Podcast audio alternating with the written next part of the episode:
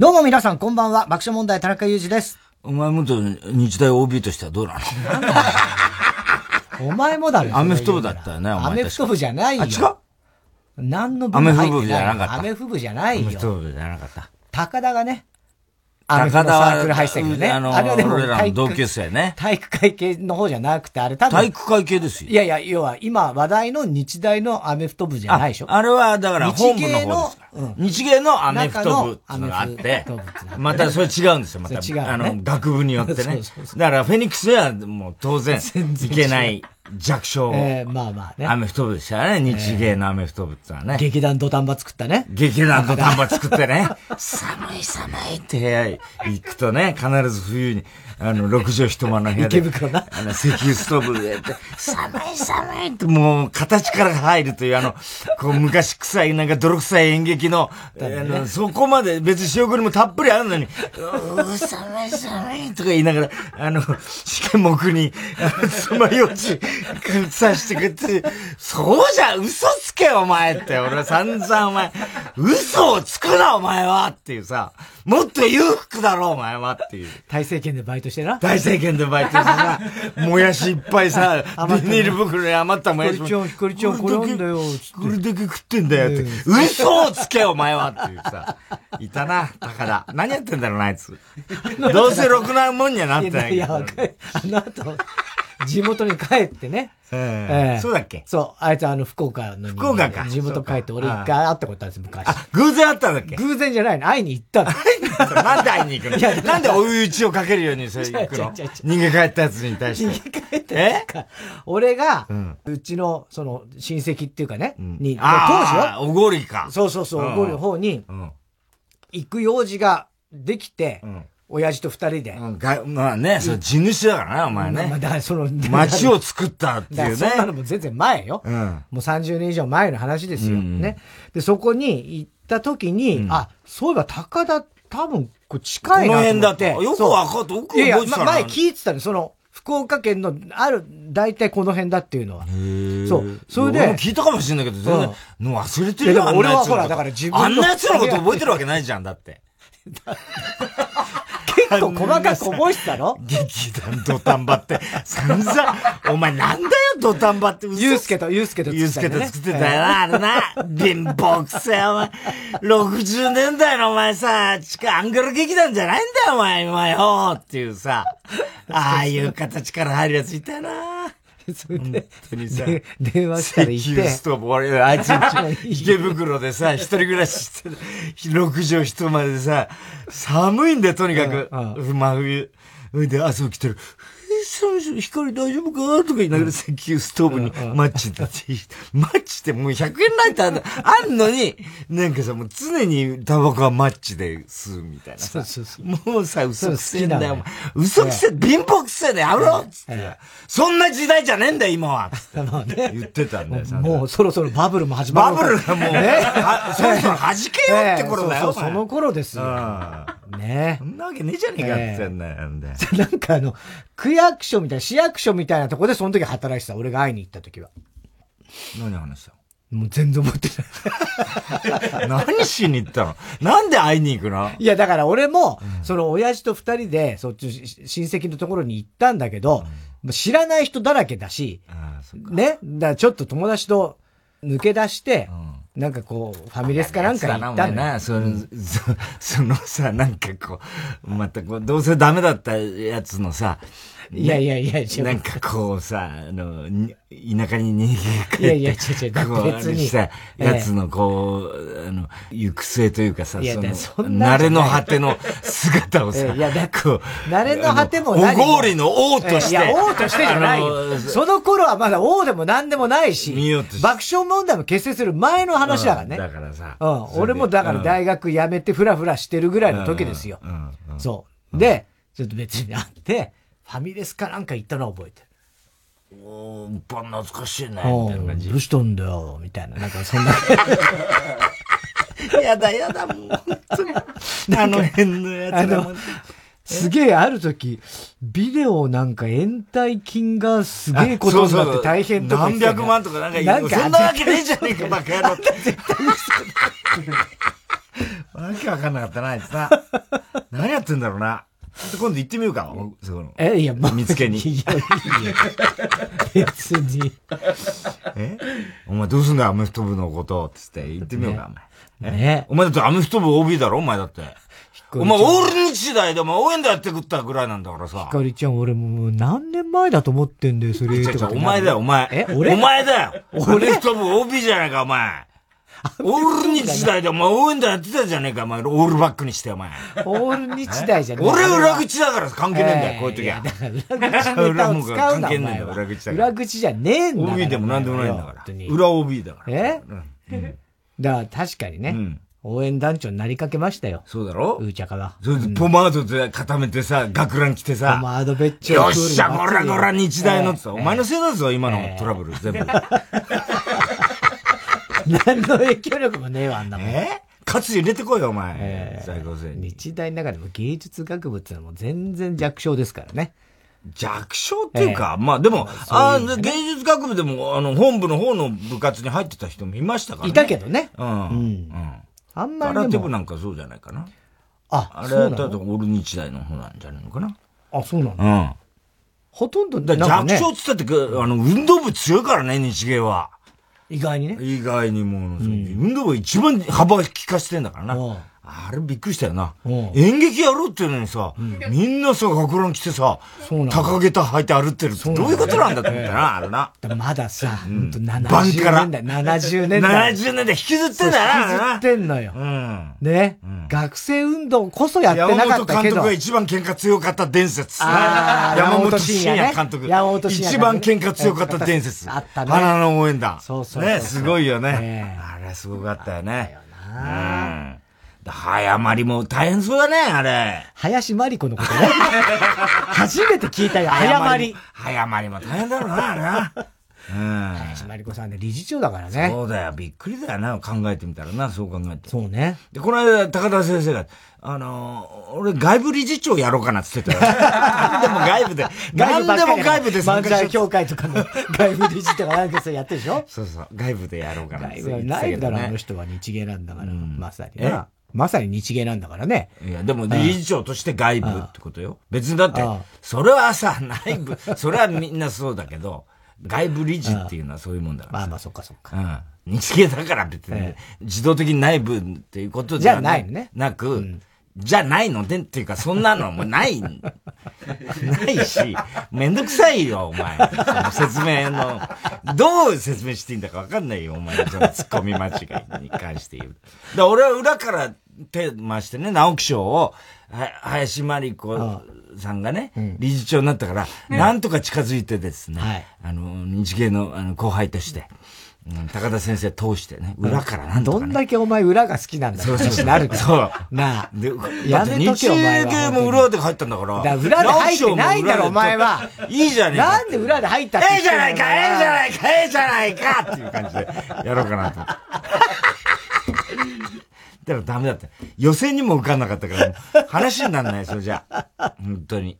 ねねでもそう考えたら、だから、今年、直木賞、今回の、この前の、直木賞って2作品あったんですよ。うんうん、で、一つが、極楽征夷大将軍っていうね。うんうん、これはあの、垣根良介さんと書いた。で、もう一つがあの、小引町の仇討ちっていうね。うんうん、これはあの、長井さや子さん、うん、書いてるね。二、作品であって。で、俺ほらもう悔しかったからさ、その直木賞もね、何も予選にも大体ね、通らなきゃ話になんないわけだよ。で、どんな程度のもんかと思ってさ、こうやって、どうせ大したことねえんだろうと思って、俺さ、二つとも読んだんだけどさ、面白い 面白い これはたま、これ負けたこれはとてもじゃないけど、俺のクソみたいな作品と比べたら、もうこんなすごいのかって。面白いよ、これ。あ、そう。うん。ぜひ読んでほしいね。あの極楽征夷大将軍っていうのはね、足利尊氏の話なんですよ。足利尊氏って、いたじゃん、昔ね。よく見かけたろ？見かけはしないよ。見たことない。お足利なんて。いやいやいや、いないよ。足利だって知り合いの人もいない。で、これがね、だから、そんなにね、まあ足利尊氏は歴史習うけど、まあ要するに室町幕府だよね。その、足利家の、まあ、初代征夷大将軍なんだけど、なんつうの、朝敵って、朝廷の敵だったみたいなところのイメージがあって、で、俺も日本資源論でさ、やってるから、あの、ある程度は知ってたはずなんだけど、ああいうのってもう本当忘れちゃうじゃない。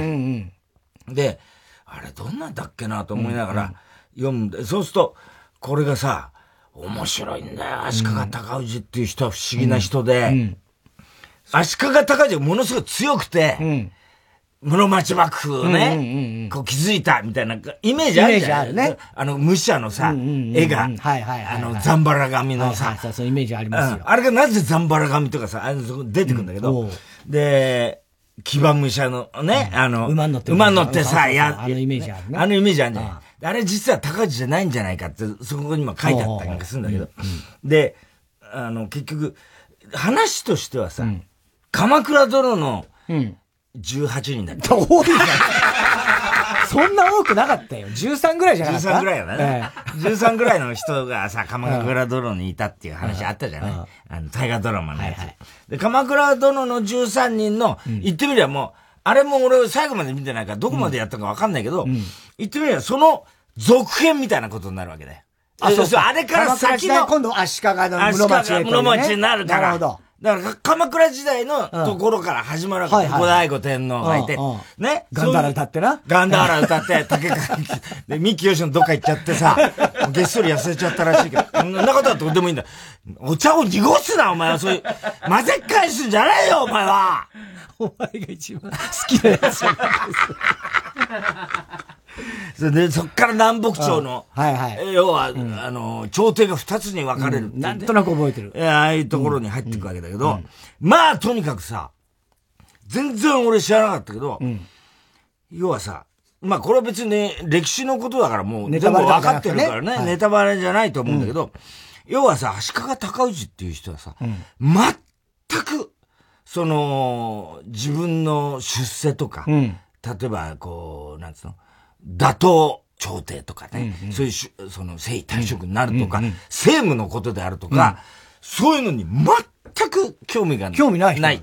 ないんで、でも極楽っていうのはなぜかっていうと、うん、極楽殿って周りから噂されてうん、それぐらいもう、うん、あ安穏に生きてる、要するにもう歌かなんか歌っちゃって、うんうん、で、五代醐天皇のことちょっと、あの尊敬してたりもして、で、それにあの、選手、あの、要するに、和歌をその編纂するのに、応募しちゃったりして、受かると大喜びしちゃったり そういう人なの。それで、だ。から、どうやってじゃあ室町幕府ができたの、そんなやつが、と、弟の忠義ってはいるわけ。それが切れ者なそうなんだ。ね、で、側近で、その、河野諸直っていう人が出てくる。この人と、その忠義が、二人が、この、高氏を、みこしに担いで、なるほど。はい、その、こうやっていくっていう話なんだけど、でも、なぜかその高氏ってはもう本当にね、戦、あ、うん、兄じゃ戦だとか、うん、弟に言われるわけよ。ね。そうそう、兄様、戦でございます。もう行くの嫌だみたいな。もうめんどくさいみたいな。リーダーみたいな感じ。もうずっと俺、もう嫌だ、それ怖いし、そんなの、みたいなさ、そういうやつなんずっと。そうなんだ。だ面白いなと思って。常にそうなの。ほいで、俺ね、のぼうの城って昔読んだよね。それ成田長近っていう、やっぱりね、あの、のぼう様って言われて、デクのぼうののぼうなんだけど、で、だけど器がでかいっていうさ、うん、それはそれですごい面白かった、のぼうの城ってね。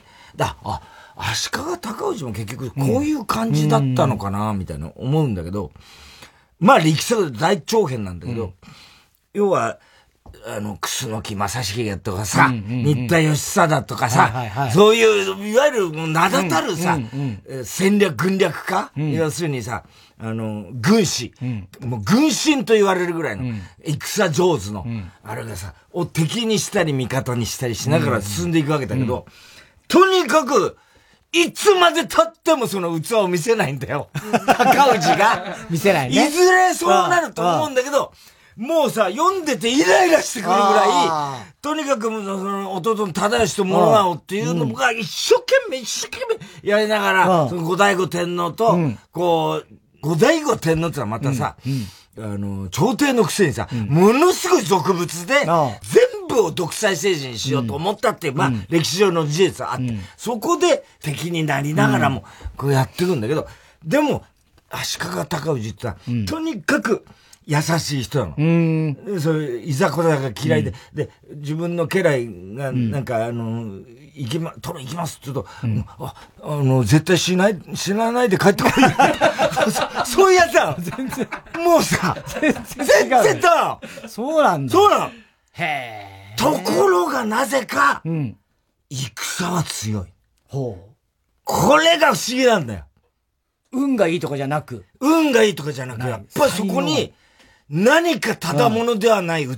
つまり、みんなが尊敬しちゃうの。うそういう人だから、家来が死んだって悲しんでおいおい泣いたり、とにかくよく帰ってきた、もう逃げていいよって言って、そういう、またそんなこと言ったら士気が下がるみたいな、弟たちは思ったりするんだけど、とにかく、いやもうもういい、行かなくていいとかって、そういうのがずーっと続いていくと、みんなそれこそ、あの、要するに楠木正成も、新田義貞も、みんな、ぱり高氏殿は違うみたいなこと思うわけ。ところが弟は、そうじゃない。これただ何にも考えてないだけなの。この人はって思うんだけど、どんどんそうやって人心掌握とか、みんな魅力的なのね、きっとね。何かそこが不思議な力っていうか、だから、弟がこ行こうとするんだけど、全然ダメなのに、で、もう嫌だ嫌だっつってる弟が殺されそうですよっつった。弟の思いだから、じゃあ行かなきゃっつって慌てて行くと、全部買ってくの。はあ、すごいね。すごい、要するに、軍、一回も自分で戦ったことないのに、もう高氏が来たってだけで、その、全部が、これ不思議な、力なんだけど、これだからその、垣根良介さんのね、解釈ももちろん入ってると思うんだけど、もう、もう、ほぼ史実にそういうことも残ってるしね。うん、だからそういうので、を元に書いてるんだけど、これは感動したね。で、要するにもうとにかく最初のうちは、高氏ってよりも、その、忠義とその、諸直の物語でさ、で、また、二人ともバカだな、あの兄貴って思ってるわけ。で、あの、側近の諸直っても、ダメな、殿様だと思ってんだけど、で、二人でさ、やりな、やりながら、二人は戦略家だから、いろんなこの、兄貴をその征夷大将軍にするために、朝廷から、その何かをこう、許しをね、もらうような、こう、いろいろやんだけど、嫌、だ!っ つってわけ。高橋ちゃん、だ、やりたくないこんなことってさ、お前に全部あげる!とか、なんか、忠義に言ったやんか。本当にこのバカ兄貴はって。思ってんだ前半から後半にかけてずーっとその調子なの。読んでる方もだんだんイライラしてくる。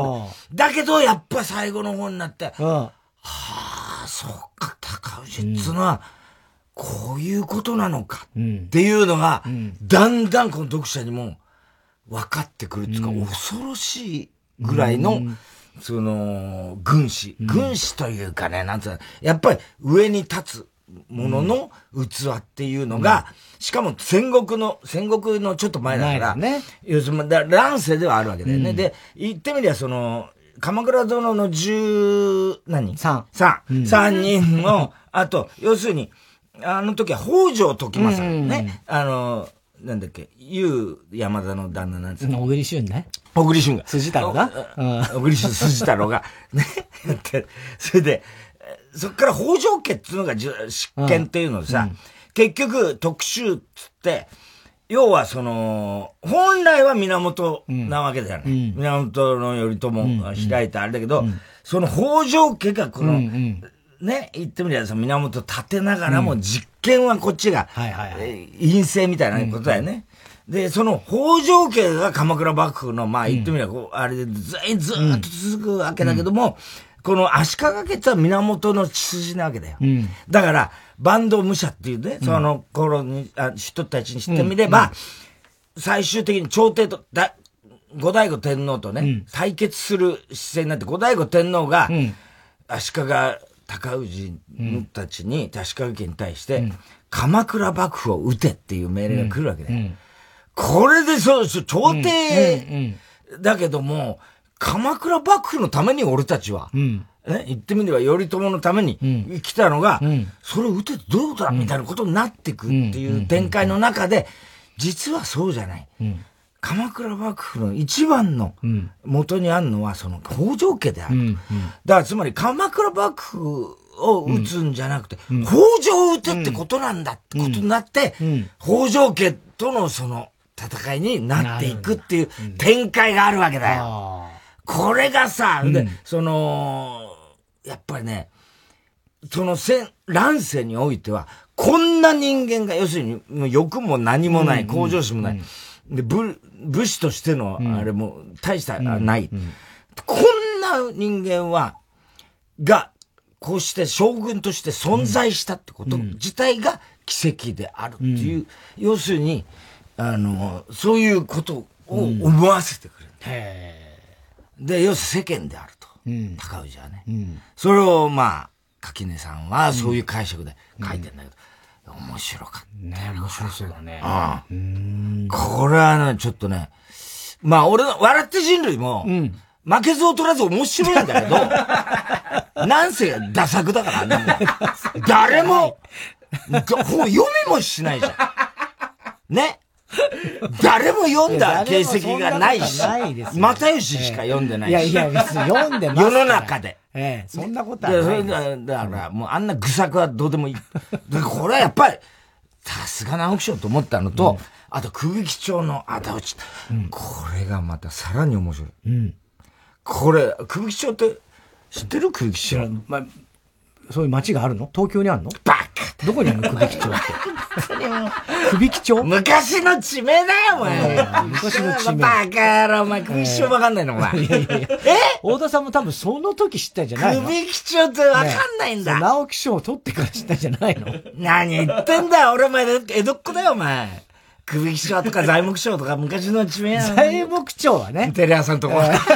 テレ朝で知ってるよ。あの頃ね、タクシー行くと材木町って言って分かりやすいって言ってたけどもさ、首木町って今の銀座の、あの辺の、いわゆる今歌舞伎座があるあたり。はいはいはい。タイタンライブやってるところそばだね。そうです、そうです。あの辺首木町首木町だ。から、言ってみれば、首木町の仇討ちっていうのはね、これネタバレになるから、まあ、ほぼ喋らないですけれども、これは、あの、アイドル時代に、仇討ちがあったと。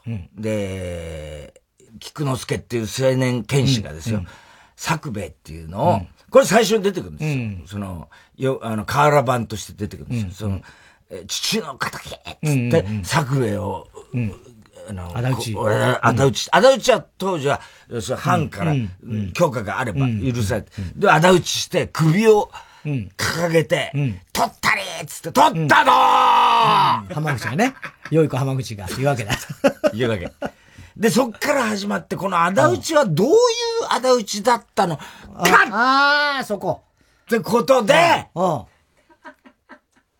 さあさあ、あの、ご覧くださいなんとかって言うと、一人語りから始まるはいはいはい。ね、うん、で、それが実はその、いわゆるその久吹町にある、当時だから、芝居小屋がいくつかあったんですよ。だから今に繋がってんですよ。うん、そうだね。うん。芸人街なんですよね。うん。だからタイタンライブ。いや、だからじゃねえよ。そう、俺はそれを。いやいやいや、それを。意識して、あの、首木町でタイタンライブを。いやいや、首木町だと思ったことねえだろ。タイタンライブ、シネマを。ええ、シネマをじゃねえ首木町でシネマをっていう気持ちでしたからね、僕は。何言ってんだよ。ね。それで、その、仇討ちさ、一体、どういう、これ2年前に起きた出来事、どういう仇討ちだったんですかっていうことを聞いてる人が、これはいるんですよ。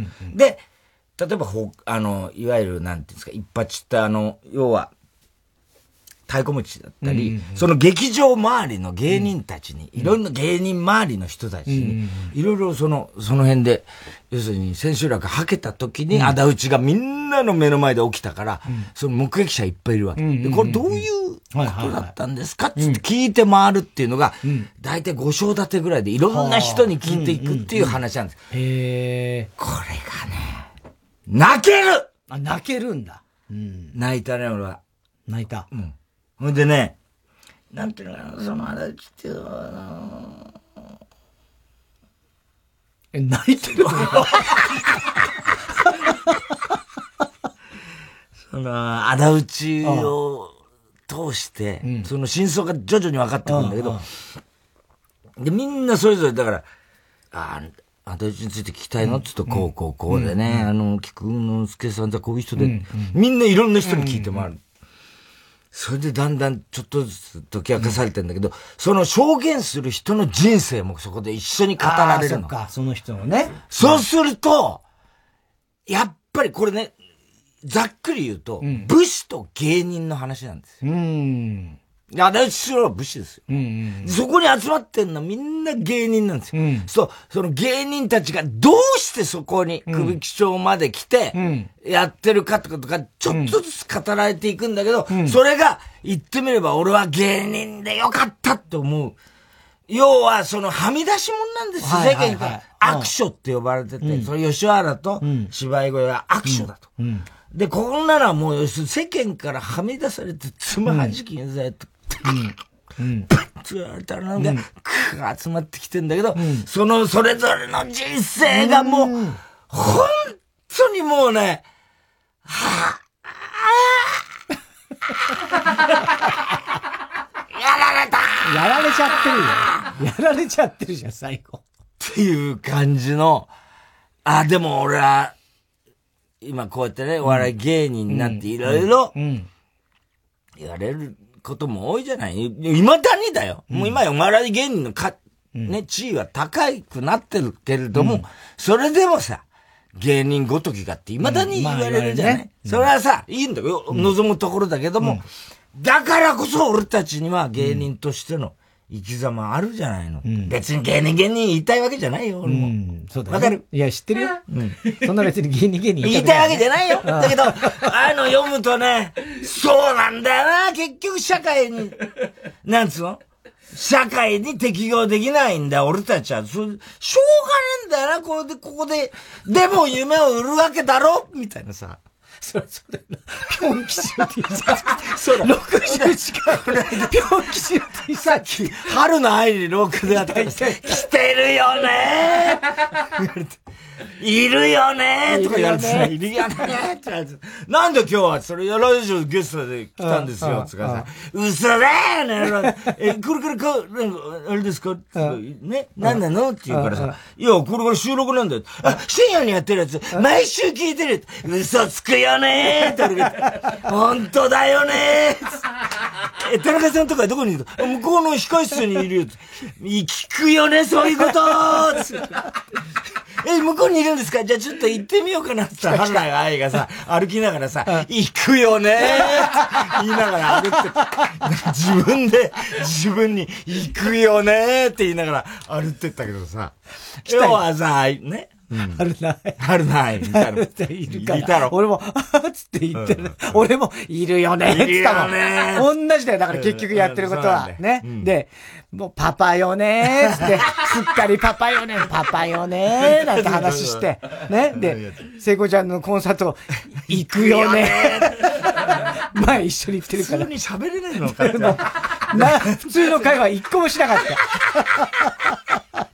た。だ、ああいうのも、ね、俺らみたいな漫才師も、ああいうのもみんなその、空気症にね、いるわけですよ。はい。で、それぞれの人生、なぜそこに至るったかっていう、これはね、名作。名作。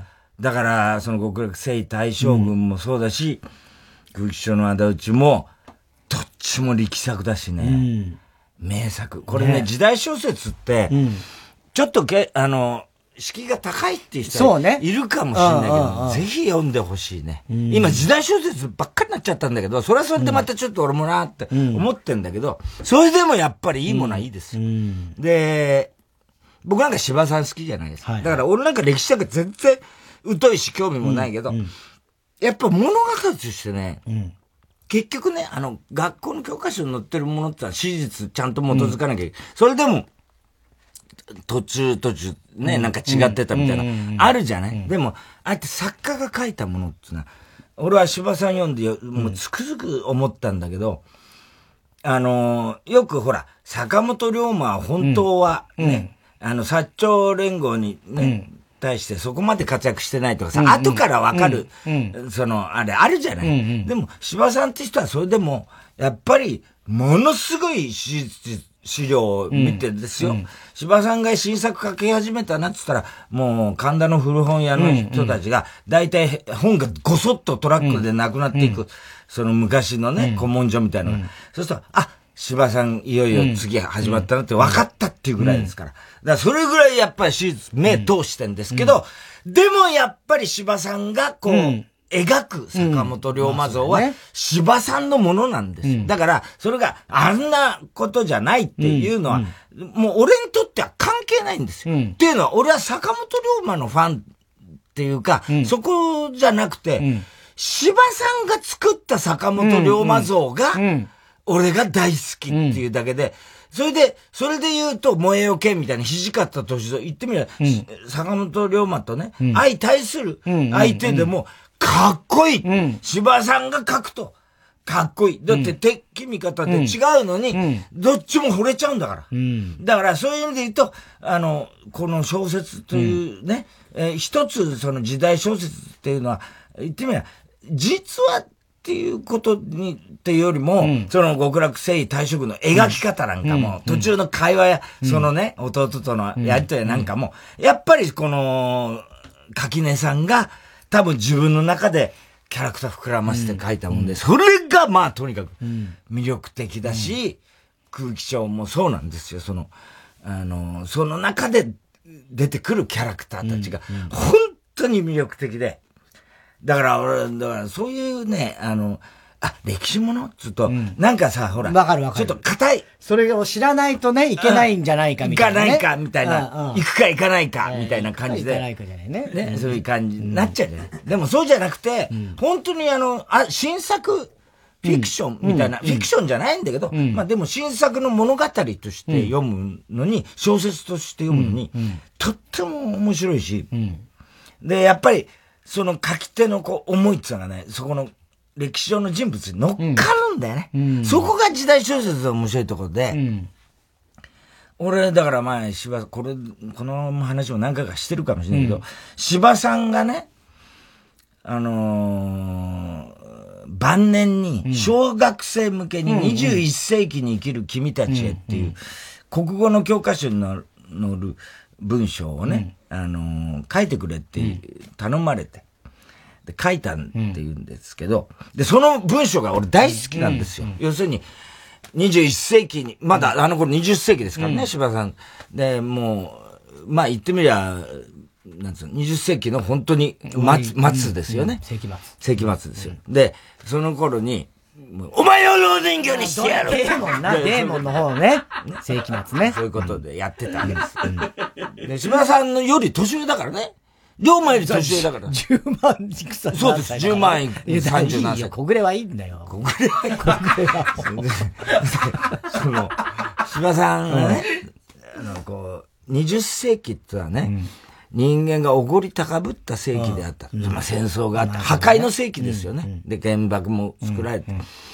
で、とにかく科学っていうものが一番で、人間がこの世界の中で頂点であると、おごり高ぶった世紀、そして破壊の世紀が20世紀であったって書いてあるわけ。っていうのは何かっていうと、柴さんは最初戦車兵なんですよ。戦争中。戦車に乗って、出兵してね、戦車に乗って、満州のあの辺で戦ってた。それも下のっ端の方で。そうさ、敵、敵のさ、あのー、ロシアとかさ、うんうん、向こうの、うん、イギリスだかど、どこだかわかんないけど、うん、敵のさ、戦車、タンクはさ、ものすごい立派なのに、この日本軍の、ね、あの戦車、ハリボテみたいに見えたと。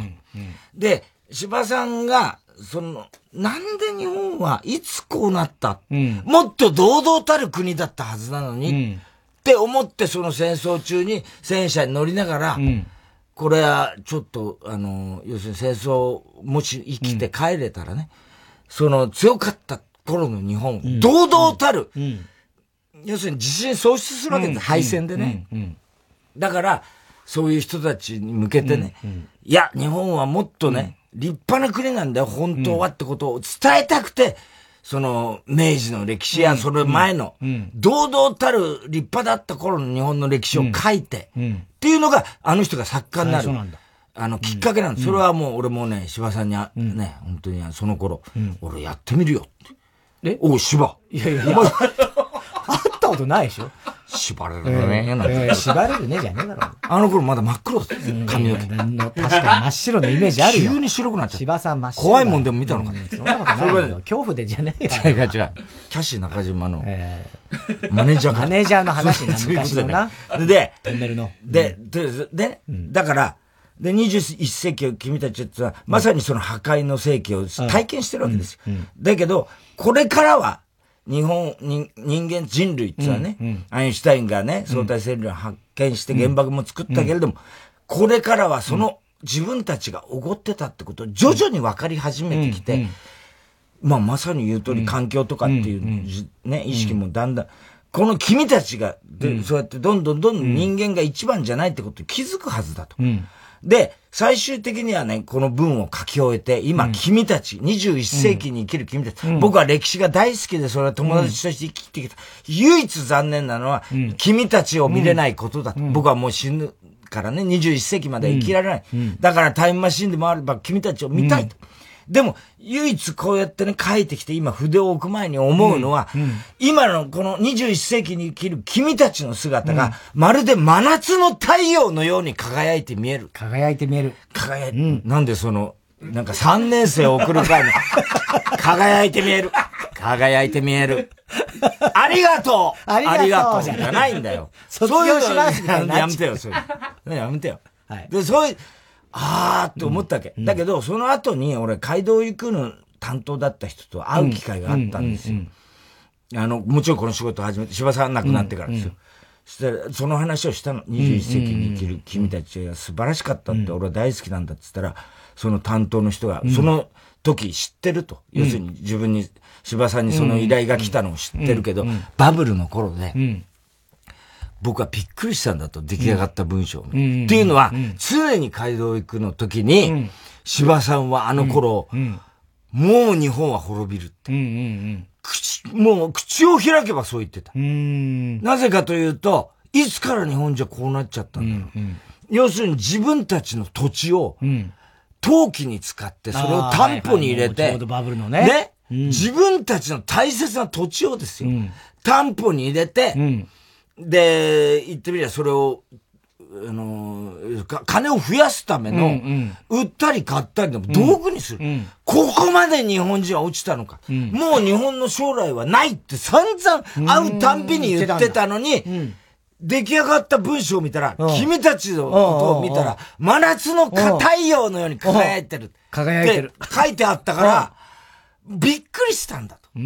それを聞いて俺は、あ、やっぱり柴さんって、書いてくうちにどんどん明るくなっちゃう人なんだ。あそうだ、だからこそ龍馬が書けたんだって。なるほど。だから、時代小説っていうのも、うん、まあ、このね、なんだかよくわかんない。この垣根さんとかさ、長井とかなんか。お前が知らねえよ、こんな奴らのことは。こんな奴らのことは知らない。その話から今ここに来てるでも作家の力ってこれなんだなっていう。私はひしひしと感じました。ね、それがやっぱ笑って人類につながる笑って人類は、ダサです。誰も読んでないし。そんなことはないっつって、うん、それでは、そろそろ参りましょう。火曜ジャン爆笑問題カーボ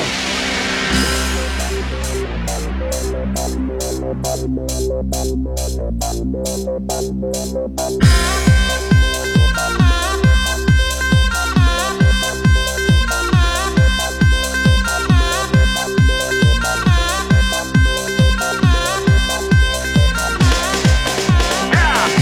改めましてこんばんは爆笑問題田中裕二です。太田です。今日の東京は晴れのち曇りで雨が降ったところもあったようです、えー、明日水曜日は広い範囲で雨です。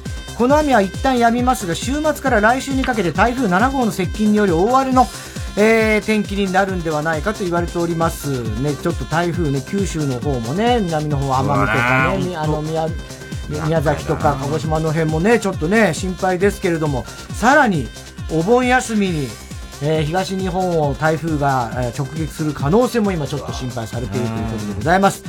今日も紹介したハガキメールの方には、オリジナルステッカー、特に印象に残った1名の方には番組特製のクリアファイルを差し上げます。8月2日にリリースされた配信シングル、サザンオールスターズで、歌え日本の空。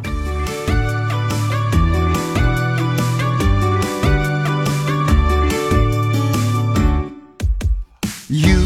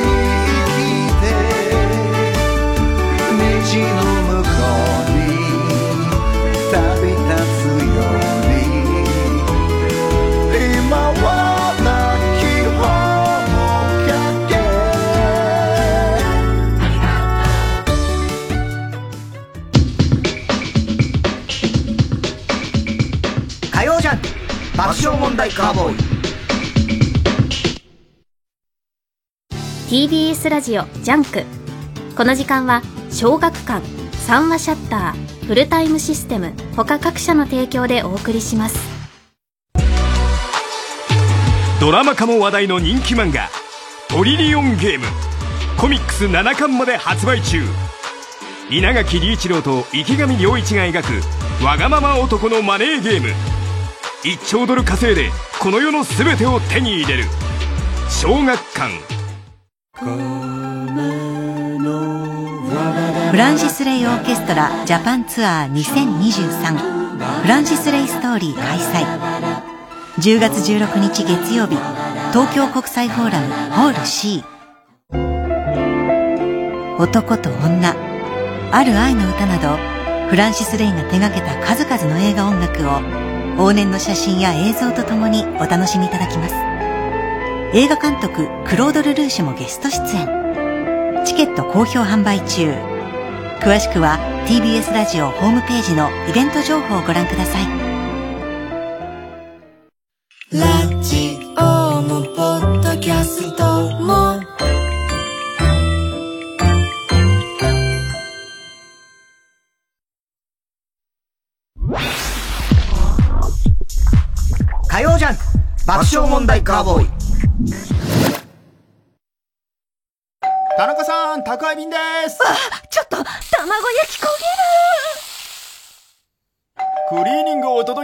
した。頼んでたんだった。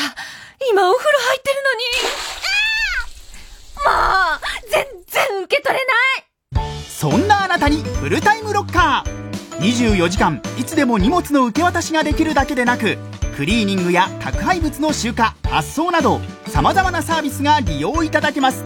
マンション賃貸アパートはもちろんオフィスや学校お店にも設置可能。早くうちのマンションにもフルタイムロッカー入れてフルタイムロッカーで検索。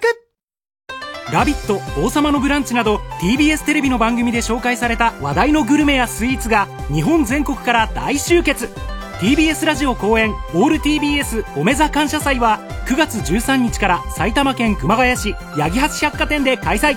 詳しくは TBS ラジオホームページのイベント情報まで。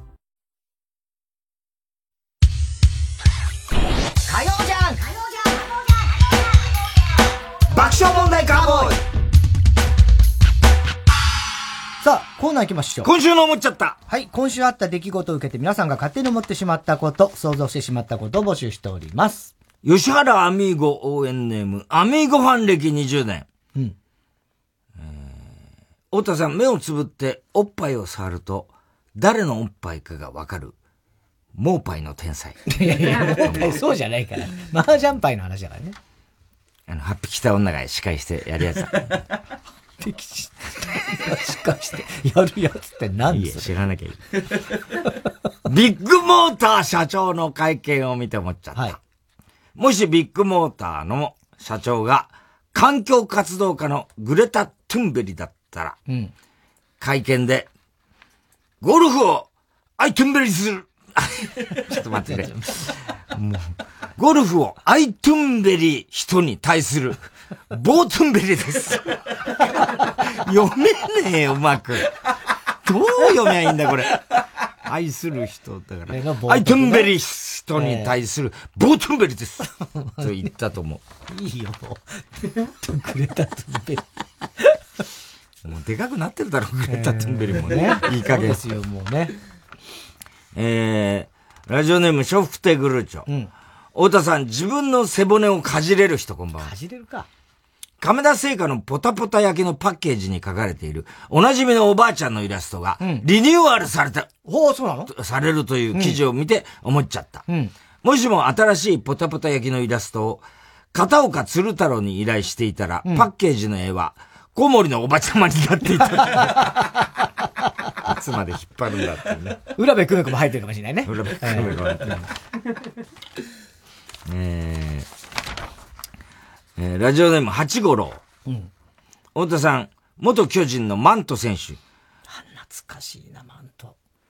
スタッフの皆さんこんばんは。うんうん先週のウーパンゲームのコーナーで採用された、はい、文字数だんだん増やしましょうゲーム覚えてますか？あったね、難しかったやつね。難しかったやつですね。映画の文字とか5文字で全然浮かばなかったやつ。田中さんが5文字の映画のタイトルを言えなかったのを聞いて、思っちゃった。もし、田中さんがジブリアニメのファンだったら、うん、風立ちぬ。ああ、風立ちぬ。うん、5文字ですね。はいはいはい。そして、その次に、ホタルの墓。はあ、ホタルの6文字。あ、6文字か。うん。だどんどん増やそう、増やね。うん、隣のトトロ。7文字。あら思い出ポロポロ。うん。8文字。あらハウルの動く城。9文字。すげえな風の谷のナウシカ。10文字。すげえじゃん君たちはどう生きるか。11文字。千と千尋の神隠し。まさか ?12 文字。え？ー、といった具合に、ジブリアニメだけで12文字まで続けられた。いや、すげえなよくは発揮したな、すごいね。へえ。すげえ、そ隣の山田くんとかどう？平成たぬき合戦ポンポコ。何文字？パンダコパンダ。パンダコパンダ。まあ、あれは、だから、なんつうの？かぐや姫。かぐや、えっとね、かぐや姫の物語だっけあれ？ああ、そううん、確かなんかね。うん。カリオストルの城。いろいろあるんだね、きっと。まあね。だから、2文字、3文字あたりがね。え ?2 文字がないのか。逆に難しいのが。うん、ポニョみたいな。崖の上の省略してんじゃないか。えー、ほにゃ、えー、日向坂46。柴田理恵ちゃんでいいの？日向坂に？柴田理恵ちゃんに握手会でブラックバス渡しましたネーム。小栗旬筋太郎。言ってることはさっぱりね。ブラックバス。魚の？太田さん、地獄に落ちた時、閻魔大王から、お前は耳裂け地獄へ行けと言われ、三畳ぐらいの、えー、部屋で、松井和代と二人っきりにさせられた人。コンフナ腰。コンフナ腰。さっぱりわかんないよ、こいません。何を言ってんだなんでそこ行ってんだ、今。三畳ぐらいの部屋にいたって話か。なんか枕元にいたみたいな話あったっけ？あれは違うか。それは違う。あれは高島さん。そうそうそうそう。違う違う違う。もうわかんない、どっちが誰か誰か。ミオンさんの時のやつだよね。ミオンさん。えー、高橋ジョージが、ロードの印税は22億円と言っていて思っちゃった。うんうん、よく言ってるこれ。も、もし高橋ジョージが電車の駅員だったら、遅延の理由を客に聞かれたとき、なんでもないようなことで、見合わせだったと思う。って歌うと思う。歌うか。怒られる。怒られる。そんな歌って。なんでもないことなんだって。うん、怒られちゃうよね。すぐわかるの好きだよね。いくら稼いだとか、そういう話。そうそうそう何なんだろうな。えー、ラジオネーム、広田つの改め。藤谷コル。藤谷コル。いいね、コル。この間でニコルの30歩で、ね、結婚。ね、結婚してね。発表だったって、発表っていうかさ、報告してくれたじゃない？でさ、サンジャポっていつもさ、始まる本番前にさ、うん、ずっと BGM 流して、音響さんがね、あれ、すごいやっぱサンジャポの音響さんって音楽、はい、あれすごい人だから。で、いつも毎週ずっと始まる前に、うん、スタジオにいろんな曲流してんだけど、うん、いつもなんか、あ、誰が見つけたの？なんかテーマがあるんだよね。そうそうそう。俺とアミーゴで大体いつも、うん、あ、今日はこれはテーマこれだねとかね。夏、例えば夏とか、そういうに関する曲がずっと流れて、で、お前とかが、これ今日はこれだとか言って、で、上に聞くと当たりですとかなんかやってんだよね、いつも。お前とか、そういうくだらないね人たちがさ、やってるじゃん。俺はそういう横目で見てんだけど。そしたらさ、この間、加入で、あの、多分デーブさんは、そのことをあんまり把握してな,、ないか意識もしてないんだね、あんまね。で、この間、ちょうどニコルンのあれで、ずっと結婚ソングが流れてて、で、キャンニューセレブ、キャンニューセレブとか言ってさ、流れてたらさ、あのデーブさんがさ、今日なんか BGM 暗いよそう言ってた言ってた。これじゃ本番なんかできないよこれじゃとかで急に怒りた いやいや、これ多分、ニコルンのあれで、結婚式の曲流してるの。そうなの何キャンニューセレブレートって。こんなの縁起悪いじゃないのよ離婚したんだからとか言って。すげえ怒ってたんだけど。何だったんだろう、あの人。まずさ、暗いとかでもないしね。暗いとかでもないんだよ。別にね、うん。いい曲だしね。こんなの離婚して喧嘩悪いよ なんて言ってんだよ。ひどいわかんないよ。ひどいよ。えー、太田さん、郷ひろみので、郷ひろみの電話番号を、携帯の電話帳で、ダディと登録してる人。古いよ、もう。古いね。ダディ。ベストセラーだったな笑点を見て思っちゃった。うん、もしバブルガムブラザーズのブラザーコーンさんが笑点の司会者だったら、うん、大喜利であいうえお作文ではなく、オリオリオ作文というお題が出されると思う。オリオリオ作文。オリオリオリオ。言ってるけども。ね。ねうんえー、宛先は郵便番号107-8066火曜ジャンク爆笑問題カーボーイ。メールは爆笑アットマーク tbs.co.jp。今週のおもちゃったの係までお待ちしております。火曜ジャンク爆笑問題カーボーイ。ここでニュースの Different Lives をお聞きください。いつだって人は夢を見てきた。この定めも誰かの夢の中。苦しまず楽な道を選んだ。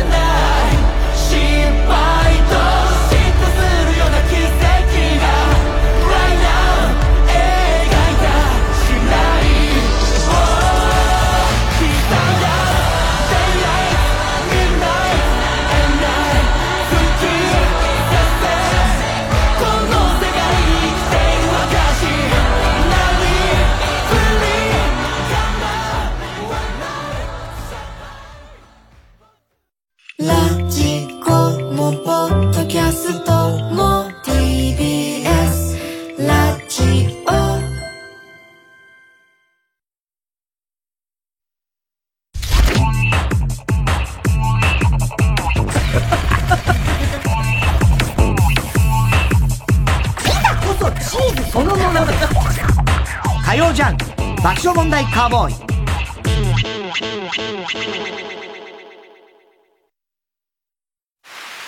例えば通勤中、急に天気が荒れ出しても、あ、窓シャッター閉めとくか。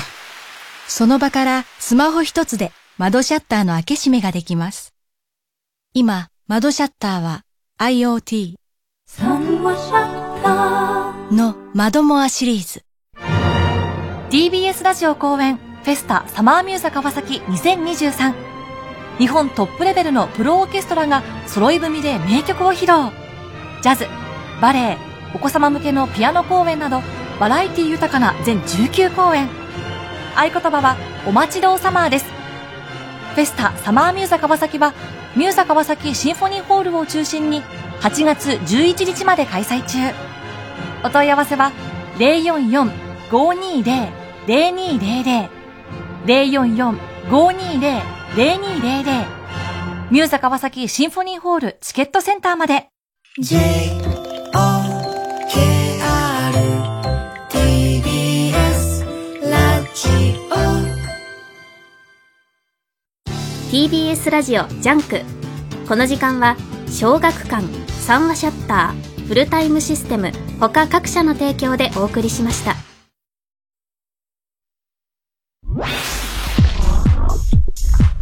火曜ジャンク爆笑問題カーボーイ。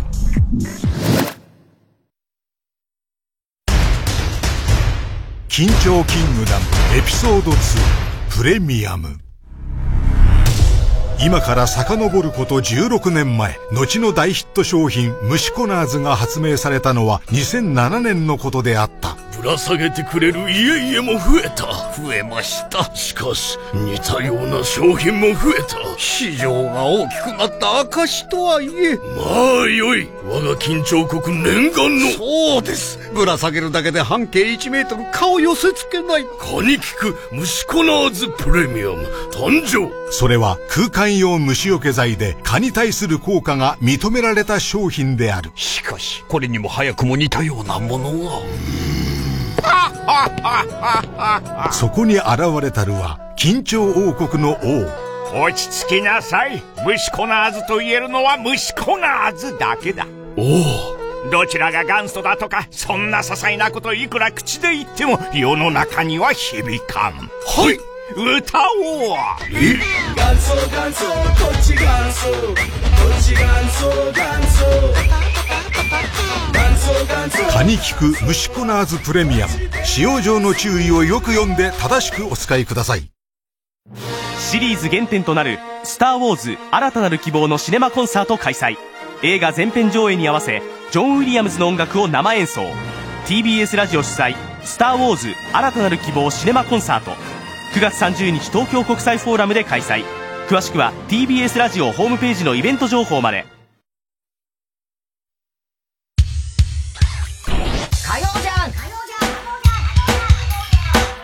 ション問題カーボーイさあ、ここで、ちょっと。あ、えっ、と、さっきですね、はいあの、私、首基調って言ってたんですよ、ずっと。言ってましたよ。あのー、俺、江戸っ子だから、つい、あの、なまっちゃうんです。ちょっと本来は、小引き調です。申し訳ありません。いや、ちょっと待ってください。人が知らなかった。散々バカにして。ごめんなさい。首基調なんてのはなかったな、ね。ないんです。小引き調。木に、うんなんかって書いて、なんか小引き調でした。僕はね、ね本当に。まず江戸っ子じゃないから、あの、お前埼玉だしね。ほら、やっぱよ、あの、なんだよな。首長って言っちゃうんだ、ついね。いやいやいや、たけしさんも別に首基調とは言わないんでしょ？小引き調なんでしょ？小引き調です。小引き調のね、間違いでね。こ、こ、こ、間違えるなと思って一生懸命意識してたんだけど、え逆に、うんあれしちゃったんだよ。では、漢字が読めない。続いてのコーナー行きましょう。小引き町の仇討ち。はい。えー、長井、えー、さや子さん。ということです。はい。ちゃんとした。はい。情報ででした。申し訳ありませんでした。では続いてのコーナー行きましょう。哲学的はい、太田さんが流行らせようとしているギャグ、哲学的このギャグをもっと使う機会を増やすために、皆さんからも自分の哲学を募集しております。小栗旬筋太郎。うん。どんなに気持ちを込めても、一度自販機で弾かれた小じ、こ一度自販機で弾かれた小銭は、何度でも弾かれる。哲学的まあまあ、心を込めても、まあね。気持ちを込めて。はい、気持ち込めてね。確かにありますよね。でも、これは、でも実際500円玉で、あの、それ対応してないのがあるみたいね。ああ、そういうのもあるか。新しいやつに。あ、新500円玉みたいな、うん途中なんかね、うんリニューアルした時とか。そういうのあるだろうね。あ、たまにそれあっても、で、出てきても、俺は割と意地でもう一回同じめんどくさいし、入れてやったりもするよ。弾かれることももちろん多いですけど。イカ様です。イカ様じゃないでしょ、別に。100円玉、100円玉。イカ様です。イカ様じゃないんですよ。イカ様です。言ってる。ラジオネーム、ミスター・キーン。うん。敬語が完璧に使える人は逆に信用できない。あーなんか哲学的ちょっとわかる気がするね。るそんなことないうんいやいや、だから、その、すごい丁寧に敬語を本当にこう使う人って、もちろんそれは素晴らしい人もいっぱいいんだけど、こいつちょっと口だけじゃねえかって途中から思い出すようなことは、なんとなくわかる、わかる気がする。あまりにも言葉が丁寧だと嘘つけよって思っちゃう時はある。でもそう、それ以外のこともな、要素はあんだろうけどね。本当イカ様人間だ。イカ様気に入ってんじゃねえよ。なんでイカ様ラジオネーム、セミが鳴いとるんや。なんでそんな言い方なの？関西弁だ。あ、かん、まあ、セミが鳴いとるんや。なんだよ、イカ様、イカ様野郎。イカ様野郎なんだよ。なんか文句あんのか、お前イカ様野郎がよ、お前よ。なんだよ、イカ様なんだよ、お前。そんな新しく言葉でもねえし。新しく、新しく言葉でもねえし。なんだイカ様野郎、この野郎。早く行いい加減にしろよ。イカ様トークはいいから早く行けよ、もう。北風と太陽のお話は、北風の方が、部が悪すぎる。哲学的これはそうね。だって北風の規模と太陽だからね。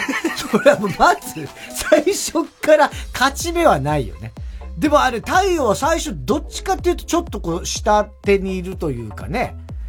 北、下手にはいないでしょ。いや、でもそのなんか、あ、俺が子供に読み聞かせをする絵本は、描き方はそうなってる。あ、そうなの？北風が、に対して、うんいや、そうかな。じゃあ僕が、あの、じゃあ、あの、旅人のコートをどちらが脱がせるかうん、やってみようか、競争しようか、みたいなうんことに行くまでは、なんて、どっちかっていうと北風の方が、ちょっとこう、威張ってて上の感じ。ああ、だからそういう、うんあれだよな。うそうそうそうさぎと亀みたいな。そうそうそうそうそうそう。だよな。ちょっとこう、北風をこう、わ悪そうな感じに。する感じ。うん。ニュアンス的にな。イカさ、イカ様だやろうイカ様じゃないんだよ。今のどこがイカ様なんだよ。え？そういう読み聞かせしてんの？そういう風にして。そんなイカ様の読み聞かせはしてない。イカ様だな、お前。気に入れるの？その言葉、そんなに。気に入れんの、どういうこと？イカ様を。イカ様じゃねえか、お前。イカ様野郎が、お前。別にそんなかな。吉原アミーゴ応援ネームはアミーゴファン歴20年。グリーンピースほど素敵な名前なのに 嫌われる者はいない。哲学的そうだよね。グリーンピース。グリーンピース。ね素敵な名前だ、確かにね。そうだね。うん。でも確かに嫌いな俺は全然グリーンピースは好きだし。ただ、グリーンピースご飯っていうのが、そう、なんか前にも同じ会話したことあるけど、俺は好き名前好きなんだでもあんまめったに。イカ様だな、お前は。お前たまに頭乗っけてる時あるもんね。ねえよ。シューマイじゃねえんだから。グリーンピース頭乗っけねえよ。それで少しでもよく見せようってしてしてんのよくも見えねえだろ。グリーンピース頭に乗っけてる。すごい。いや、てか別にシューマイもそんなグリーンピース乗っけてるからって、よりうまそうに見えてるわけではない。シューマイって言ったのはお前だからね。シューマイか俺はって言ったのはお前だから。俺はシューマイのことは別に念頭に置いてない。お前がイカ様だって話をしてるだけだ。ラジオネームハッピーや。恋を失うと書いて失恋。うん。振られたと同時に恋心も消えてくれるなら、どんなに楽だろう。かっこつけて哲学的かっこつけてまさに本当だよね。残るんだよ、心はな。そうね。うん。失恋って本当に失恋はしてないんだよね。いや、でも失恋ですよ。恋を、失った、だから成就できなかったってことは失恋ったってことねっていうことですよ。だから、だけど心は残っちゃってる。いや、その通りですよ。それを癒すのはレストランしかないんですよ。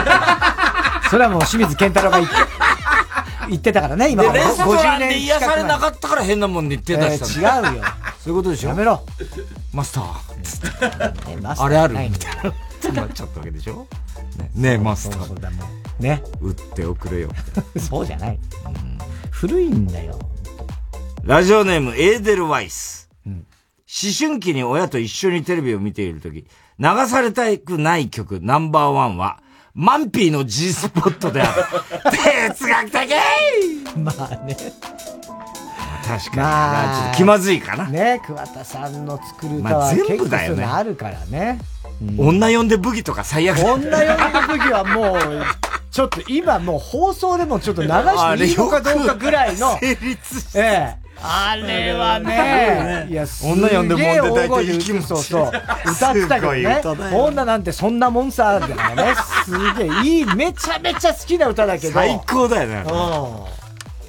桑田さんね、M ステ出てたみたいだね、この前。あ、俺見てないけど、あの、霜降りのオールナイトニッポン聞いてたら、なんか、そう。せいやが、せいやが、コメントしたんだっけ？そう、コメントをなんか、うん。あの、M ステで出したんだけど、うん。その前に、あの、佐藤しおりちゃんが、しおりっていう名前が、しおりのテーマでっていう話がもうすっげえ、いい話。いい話。で、うんその後のせいやの話がもう全然霞んだったって話をしてて、あ、出たんだと思って、でもその M ステの方は俺見てないのよ。うん、でもその時もだからそのあれだよ。あの太田さんが桑田さんにあの桑田さんの霜降りのせいやっていうのがあのサザンの大ファンでって言ったら「あ知ってます」っつって桑田さんがそう言ってくれたっていうことをめなめちゃめちゃ喜んでるってトークをしてたよあ、オールナイトニッポンで。そうそうそうそうそうあ、そうそうそうそう。うん。桑田さんだから、あの、霜降り大好きですって言ってたからね。えー、ラジオネーム、ハッピーや。うん。平安時代の貴族は遊んで暮らしていたというが、遊びの内容が、蹴鞠や和歌の読み合いだし、正直全く羨ましくない。哲学的しょうがない。その時は楽しかったそれが一番他ないんだから他に一番の娯楽だったんでしょうねそうだよ。もう蹴鞠のだってレベルがすごい高いでしょ蹴鞠すごいからねめちゃめちゃすごいあれワールドカップ勝てるよあの人たち。いやすごいよねね。ああ落とさないんだから。信じらんないよねね。すごいよね。あのまんまだから日本もスポーツが発展してれば、サッカーもっと強かったかもしれない。ねサッカーのまんサッカーにそのまますね直で言ってたらねサッカーのまんまって言った今。そのまんま蹴鞠が。イカ様野郎だな、お前。なんでイカ様そんな言いてラジオネーム、寂しさが生きる原動力。チンコには2種類ある。向けてないチンコと、向けてなかったチンコだ。哲学的確かにそれしかないね。そうだね。うん。向けてないチンコと向けてなかったチンコ。向けてなかったチンコね。2種類しかないよね。そうだな。うん。2種類ってそうだな。はい。あんまり。なんだよ、お前。いやー、平安時代、羨ましくないがすげえ、その通りだったな。えー、宛先は郵便番号107-8066火曜ジャンク爆笑問題カーボーイ。メールは爆笑アットマーク tbs.co.jp。哲学的の係までお待ちしております。火曜ジャンク爆笑問題カーボーイ。TBS ラジオジャンクこの時間は小学館三和シヤッターフルタイムシステム他各社の提供でお送りしますこの前すごい都市伝説を聞いたんだが。どんなです？怪異と乙女と神隠しっていう漫画を読まないと一日一回必ず足の小指をぶつけるらしいぞ。お粗末な宣伝ですね。バレたか。テレビアニメ化決定の怪異と乙女と神隠し。読んでくださいね。小学館。TBS ラジオ主催伊藤蘭 50th アニバーサリーツアースターティットフロムキャンディーズ追加公演決定最新アルバムの楽曲とともにキャンディーズナンバー満載でお送りします。10月21日日比谷野外音楽堂で開催。チケット販売中。TBS ラジオイベント情報まで。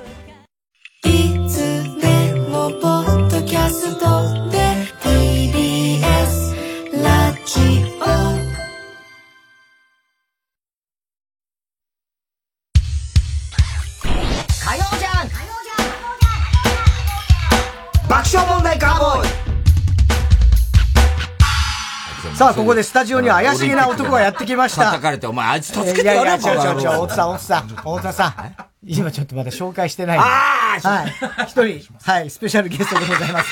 ピン芸人の町浦ピンクです町浦ピンクですよろしくお願いしますお願いします怪しい。最近よく出没してんだ、この TBS 界隈に。いやありがとうございます怖いよね。やばいよ、こいつは。ガタイが怖い。あ、そうですかガタイ。ガタイ。イカ様野郎だから、こイカ様野郎はおかしいでしょ。イカ様野郎だろ。俺がイカ様やるときはなんか知るけど、ここ20分ぐらいずっとイカ様って言われてるだけなんだ。今日も、ポッドキャストでやって、やって、やそうなんですよ。TBS さんで、ポッドキャストちょっと始めさせていただいて。はい。で、先週ね。ひどいよ、このポッドキャストがもう、本当に。いや、何がですか？モームスの初期メンバーだったって言い張ってたよ。こいつは。そうなんですも。ん。いや、本当なんですもん。福田明日香とかと一緒だったわけ？そうです福田明日香と一緒だった本当は。えで、なんかあの、つんくの、なんか、う、後ろに誰かいたの？そうなんですよ。つんくさんだけでつんくさんで折れたのって、本当に1996年ぐらいまでなんですよ。え。いや、ツンクはツンクだけでしょ。シャランキのツンクだから。違うんですよ。やっぱりつんくさんだけではもう無理やったんですよ、つんくをやるのが。もうあまりにも仕事が増えちゃってね。増えちゃってそれもハロプロ作ってバーってみんなに。そうなんですよ。で、プロプロデューサーもしていかなあかん、自分らで歌わなあかん。もやる。っていうことで、呼び寄せたんが、その、朝鮮半島の方でずっとプロデューサーをしてやってらっしゃる、えつおえつおえつ先生。えつおえつおえつ。はい、あのー、えつに浸る夫と書いて、えつを。で、超えるで、えつ。で、おえつはあの、泣くおえつ。泣くおえつ。この先生、この先生絶対知ってます、田中さんも。じゃあ知らないよ。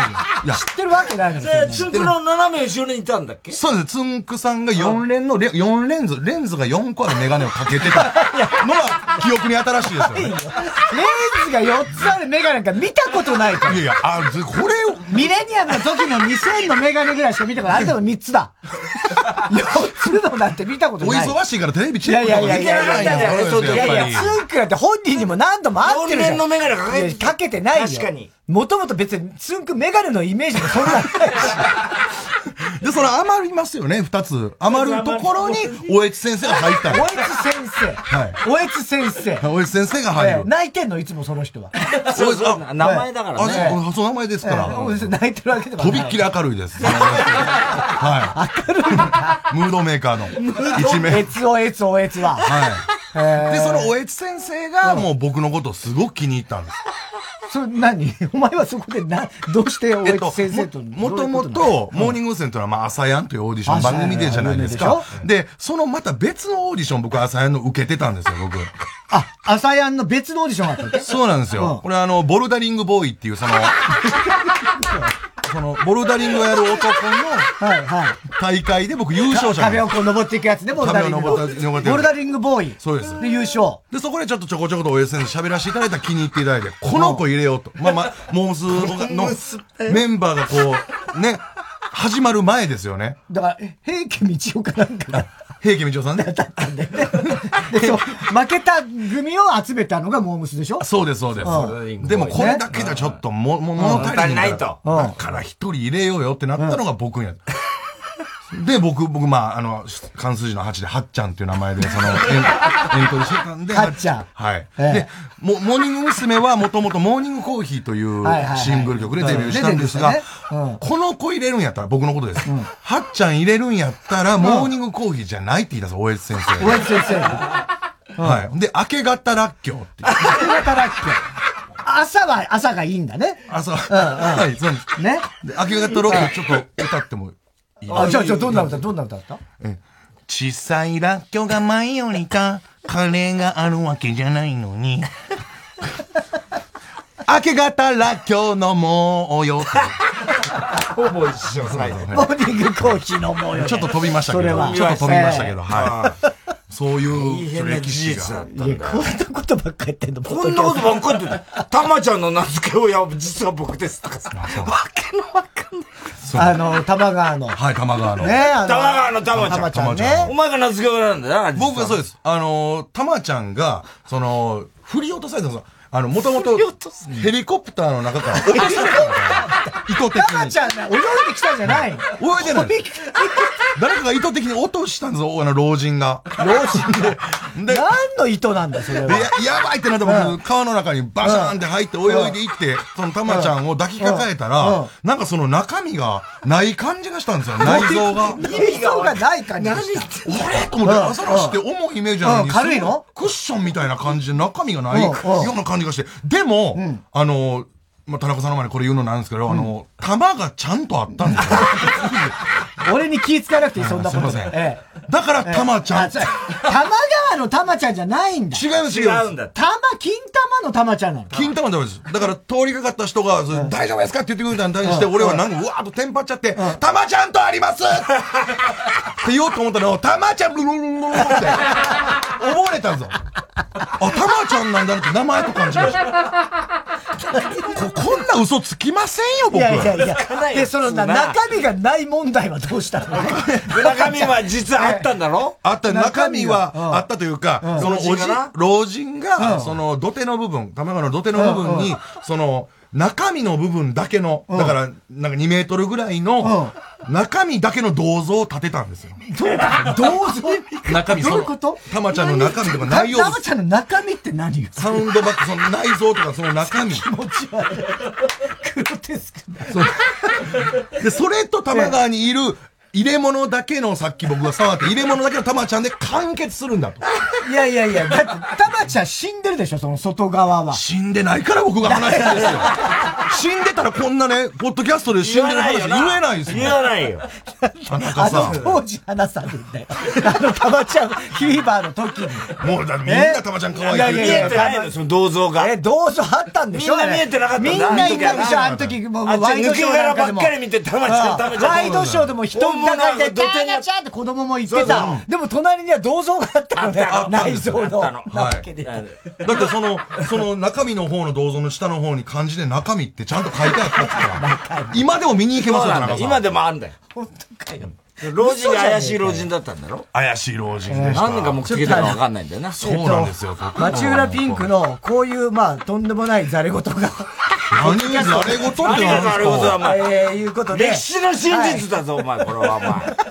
歴史の。ありがとうございます、太田さん、本当に。今日はちょっとそれのね、宣伝をね、ちょっとしましょう。いや、ありがとうございます。えー、虚子平成と読むんですか？はい、そうです、虚子平成。嘘の歴史の平成ということでね。はい。えー、平成のいろんな。平成って考えたのもこいつだからね。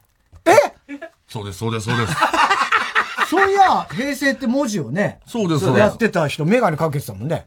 そうじゃなくてえ、考えたのはこう、あの、小渕恵三さんが、その平成と書かれたのをこあやってう、出して記者会見でやったじゃないですか。か、あれ、みんなである会議して決めたんでしょ？あ、違います。あの、まあ、会議はされて、一、回、あの、足が10って書いて、タルト。な、なりかけたんですよ。足が10で、タルト。はい。キラキラネームって。い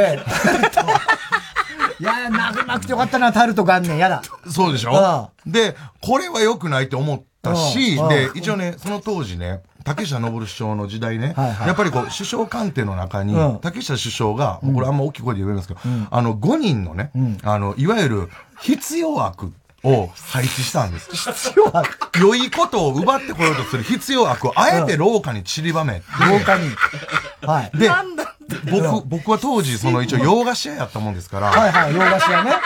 竹下登首相が気に入ってくれたタルトを毎週届けて。るなるほど、竹下師匠が好きだったタルトを、持って行ってた。持って行ったんですよ。官邸まで。ほんなら、いいことを奪おうとする、その、竹下登首相が、あの、つね、この、よこしてきた、その、ね、必要悪たち、はい。奪いに来ようとされて、タルトを。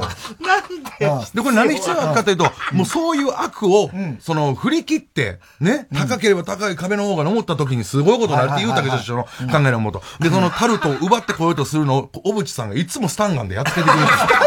はい。結構手荒な感じだね、小渕恵三さんね。スタンガンがいっぱいになってるね、あの、ぶ、ぶどうって呼ばれるスタンガンがあったんですよ。スタンガンが。草みたいに。はい、草みたいに。わーってなってんだ、スタンガン。が。それでもろとも、タルト、あの、タルトじゃない、ええ。そいつらたちをバチバチバチバチバチ必要悪を。ほんでね、でも、タル、そのね、こいつらへのこの必要悪への愛もあったの、ちゃんと。小渕さんが？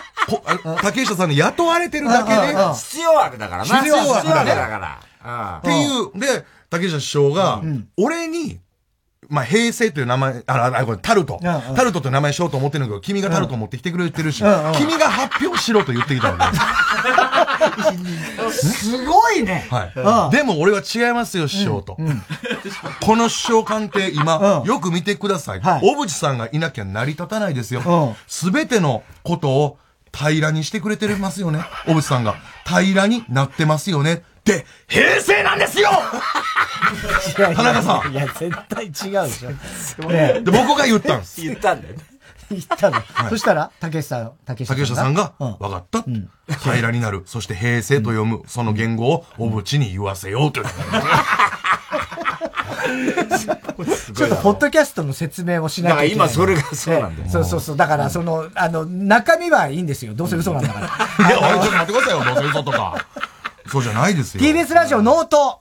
はいねはい、えー、毎週日曜日23時30分から24時で行われていたこのポッドキャスト発掘企画、はいノート王というのがあって、はい。総数あそうなの？500件を超える応募の中から優勝したお笑い芸人、街裏ぴんくのはいポッドキャスト番組が7月21日より配信開始していると。ありがとうございますでここで、こういう、こうね、平成にいろんな起きた出来事をですね、はい。えたまたますべて、街裏ぴんくが目撃しているということで、そうなんです恐ろしい男だよそうですよ、もうはい貴重ですよね。はい。えもう、ありがとう。58秒のネタの音声で競うというのがノートの対決だったんそれで1位になれて。えそれで1位になはったんだね。いそうなんです。ねそれにもやっぱ裏があるんだろ結局、その対決にも。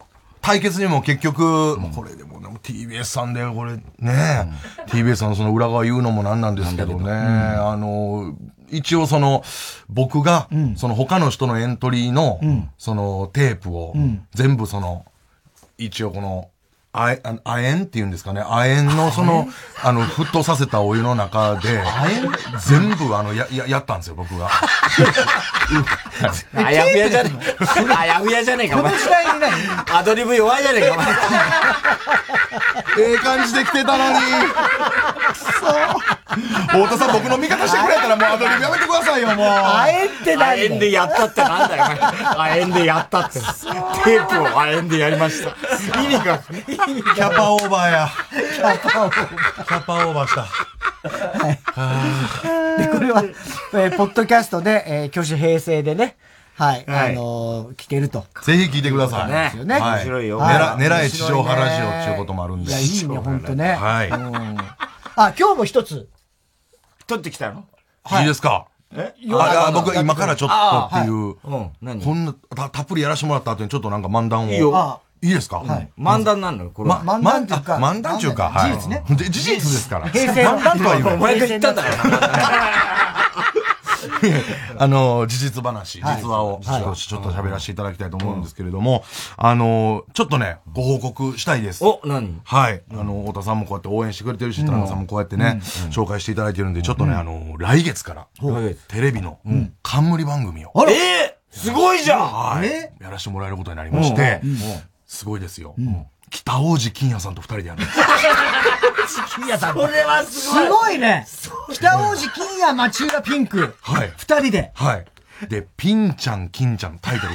ピンちゃん。俺の名前から先なんですよ。そうピンちゃん、ピンちゃん。そういう問題じゃないねピンちゃん、金ちゃん。ツーショットがすごいええそうですか。えピンちゃん、金ちゃんのピンキンパークというタイトルなんですけれども、で、それが一応恋愛トークバラエティー。恋愛トークバラエティ、北王子金也さんと町浦ピンク。はい。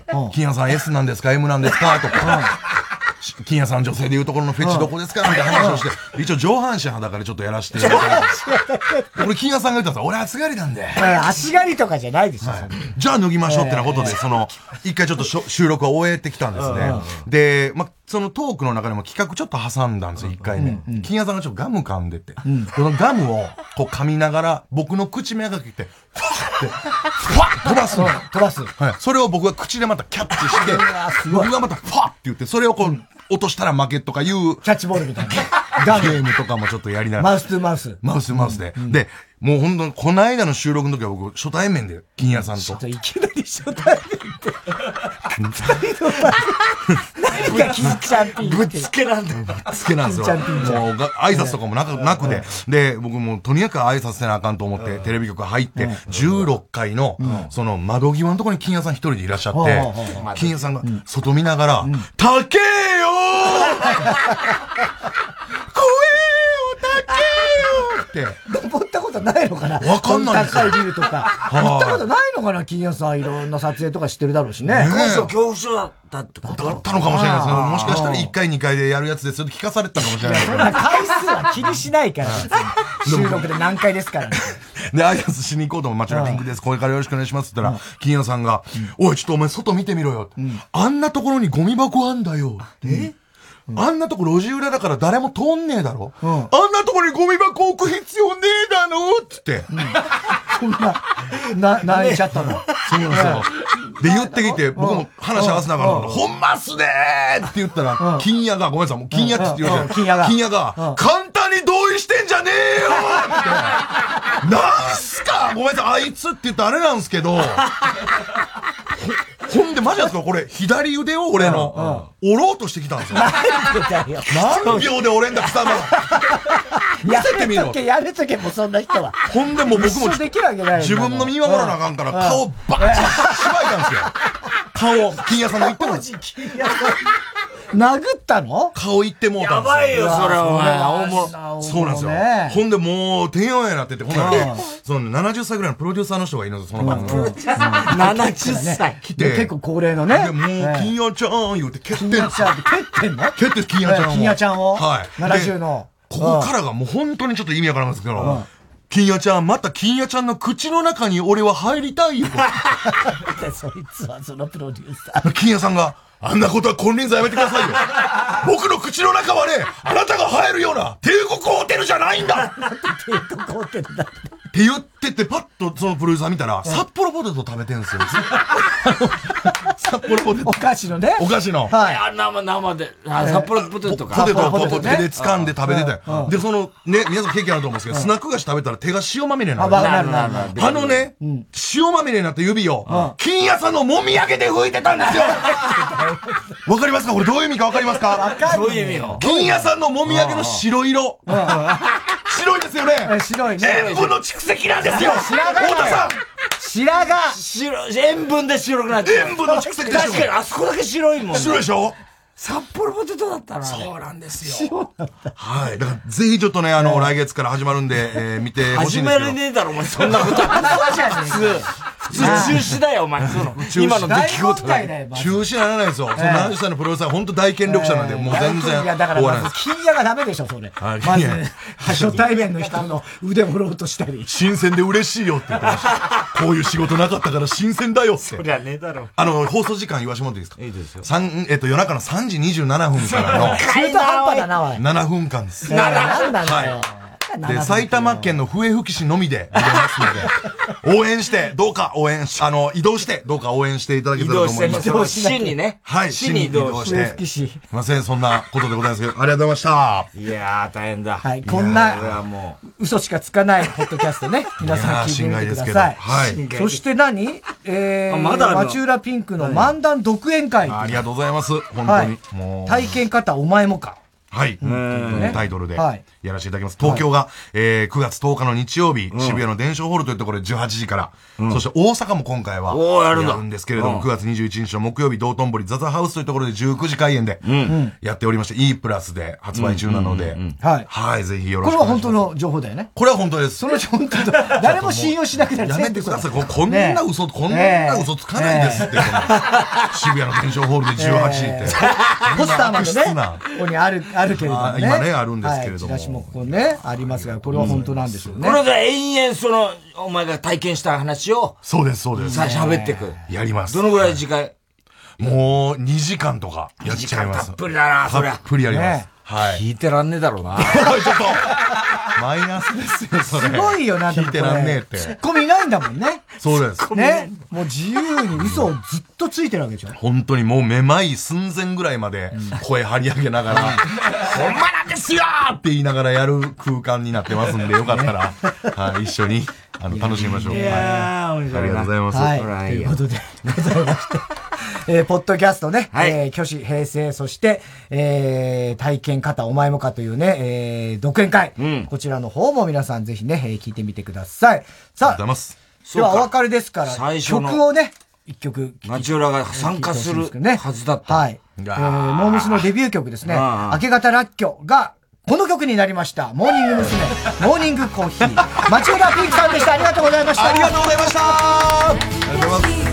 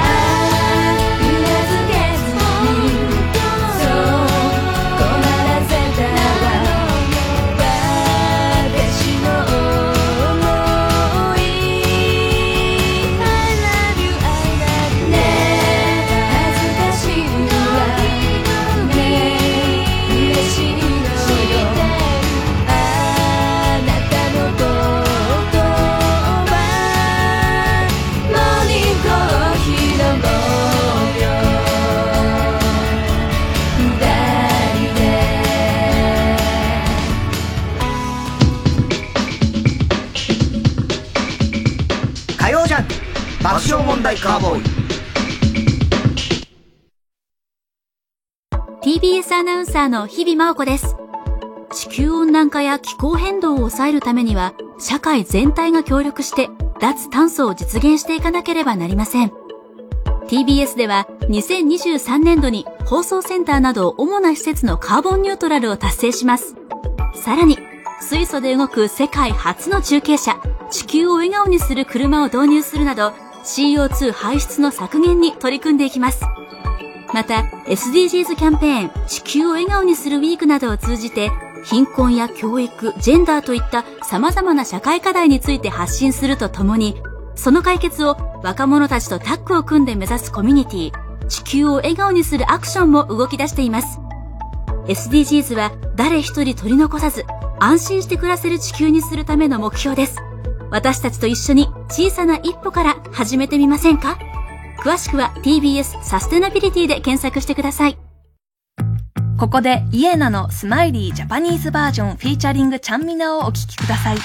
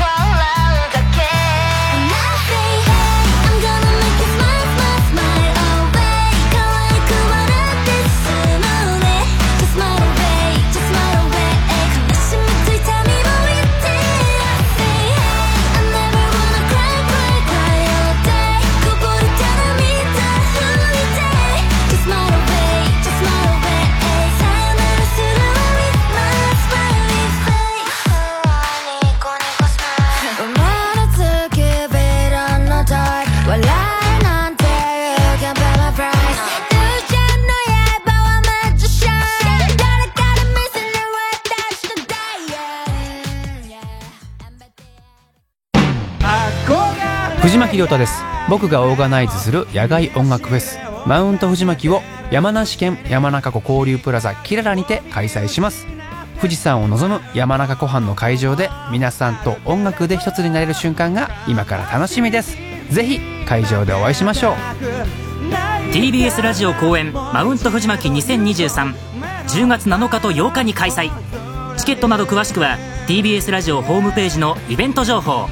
またはサンライズプロモーション東京。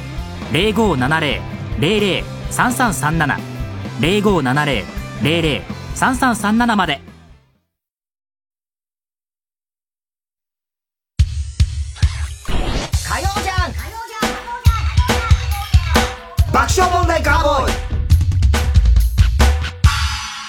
続いては。怒りんぼ田中裕二はい、こんばんは。田中裕二ですから始まるいかにも田中が起こりそうな事柄を考えてもらって、それは私田中が3段階で評価いたします。えー、ラジオネーム、お化け地下鉄。うん。こんばんは。先月、先月誕生日を迎えた、アラサー女の田中裕二です。はい。私は高校生の頃にネットで知り合った男性と、10年来のネット友達で、うん。2年前にその男性と初めて会い、その日に付き合うことに。あら。そして3ヶ月で別れました。あらら。高校生の頃からずっと趣味の合う友達だったのもあり、うん。今年の初めに海外アーティストの来日公演に一緒に行くことに。うん。ライブ終わりにご飯を行った時にでも、チケット代を請求しようと思っていたのですが、うん。公演後は時間が遅くなってしまったので、また今度、と、うん。その日は別れました。うん。なかなか予定が合わず、ペペでチケット、チケット代送金して、と連絡すると、うん。LINE、Twitter、インスタ、すべての SNS をブロックされました。はぁええこんなダッサい男と付き合ってたのかよもういいわしょうもない男と付き合ってた私がバカだったもう関わることはないだろう。うん。勉強代だわとうん。思い過ごしていると、うん。思い過ごしていると、うん私の誕生日当日に、うん。誕生日おめでとう。あら。いろいろすまんかった。連絡をよこして来やがりました。はお前プライドってないんかどうせまたいい感じの女に逃げられたんだろ去年も女に逃げられていきなり、結婚してくれ、わらって電話してきたもんな てめえが許されたくて謝ってんだろ全然許してないから田中さんに、田中さん。うん。これってムカつきますよね。超ムカつくでしょ。最悪だよ、こいつ。とはいえ、はい。顔がすこぶるいいので。来週会ってきます。なんだよ、むふって書いてあります。なんなんだよ。やめとけよ、どうせ。なんだろうな、これ。全然、え、だから結局何？チケットだよ。だから彼女が取ったんだろうね。ね、彼女がチケット取って。取って、か、それで、送金してって、うん、 PayPay でね。 PayPay で送ってって言ったら、一切ブロックみたいな。そっか。うん。すごいね。でもまた、なんでそんななんか露骨にね、できんだろうね。もうブロックしちゃったらさ、もう二度と連絡取れないぐらいのつもりなんだろうけどね、普通はね。誰が？男の方。お前、イカサマ野郎。おめえじゃなくその、そいつがね。RCC 中根ちゃん公認ネーム、ヘビ使い座。うん。こんばんは、ゴルフを始めた田中裕二です。趣味を増やそうとゴルフを始めて、うん。半年が過ぎました。うん。友人と会社の同期とばかり行っていたある日、ゴルフを始めたことを知った上司からうん誘われました。うん。上司。田中君、今度、高橋営業所の秋葉課長とゴルフ行くんだけど、一緒にどうかね?私、あ、下手くそでよければ足を引っ張らないように頑張ります。うん。よろしくお願いします。ああ、そうか。じゃあ、土曜日少し早いけどね、会社に6時半に来てくれ。うんということで、上司とゴルフに行くことになりました。当日会社に行くとすでに上司が待っていました。おはようじゃあ行こうかと、会社の社用車の鍵を渡された私は、うん。社用車で行くのか？と思いながらうんうんうん、疑問を上司にぶつけました。うん。あのー、日報の方はどのように書きましょうか、日報とは、社用車を使った場合、その日行った場所や距距離数などをうんうん書き、記録を残しておかなくてはいけない。うん。上司。ああ、いいよ、いいよ。いいよ、いいよ。あの、適当に〇〇市に見積もりとかで、あの、日帰りで出張で、あの、距離数はちゃんと書いといて。ETC も使えるし、まあ、燃料代もバカにならないからね。いいの、いいの、いいの。仕事の一環だから、ゴルフは。私の心の声。なるほど。密かに今までこうやって、車用車使ってたのか。安心しちゃったんだ。だから土曜日出勤の社員に会わないように、6時半に来たのか。前日に上司が車用車乗って帰ったのは、家に乗って帰って朝早くゴルフだったのか。っておい! よーし、俺も今度から車用車使おうとって思ってんじゃねえよ! 俺俺か。俺ね。真面目に頑張ってる他の社員の顔が浮かばないのか?あ少し前はそっち側の人間だったじゃないか?あ。そうやって甘い話があると、すぐに誘惑されちゃうのかよ!絶対お前は政治家になるんじゃねえぞ! 悪い政治家に、田中君、後が残っちゃいけないから手を出して悪いんだけどね。とか言って渡された茶封筒を絶対受け取っちゃうし。池袋に視察だ。とか理由つけて外に公用車待たして金髪美女風俗で楽しんで外国交流するんだろ政治家になった私に魅了された中根ちゃん中根ちゃんがいいよって来たら絶対すぐに行くだろう。ダメだ。すぐ行くなこっちから行ったみたいになると、後々面倒なこともあるから、もう少し待って、あっちから来た感が強い方がいいから。って。ほら！ほら！政治家になったから、中根ちゃんを大事にしろよ！何言ってんだよ。お前は本当に反省しろ！田中さん、ヘビ使い座に清き一票。なんか、なるなよ、だから。政治家に。平気だよ。もうそこまで、自分でそこまで分かってんだら。いいじゃねえかよ、別に。ねえ、バカだね、ヘビ使い座も。ね。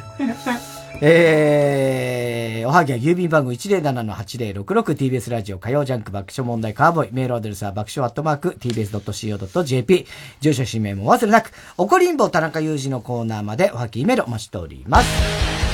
でかくて丸い36号線。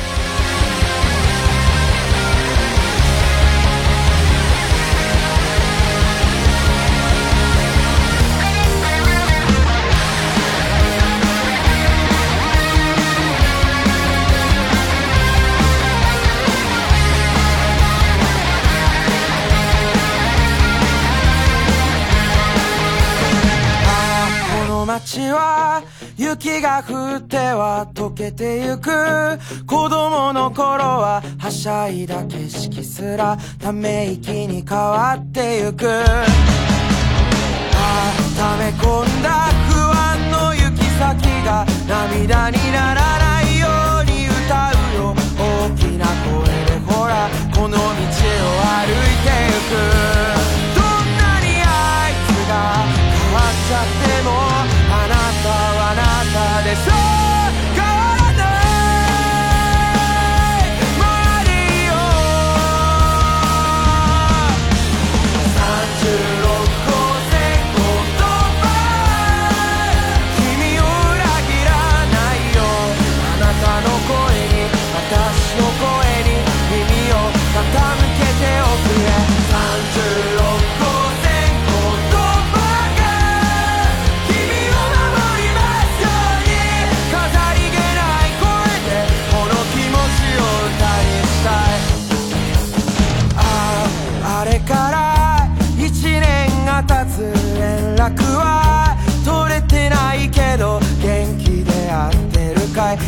は2022の春。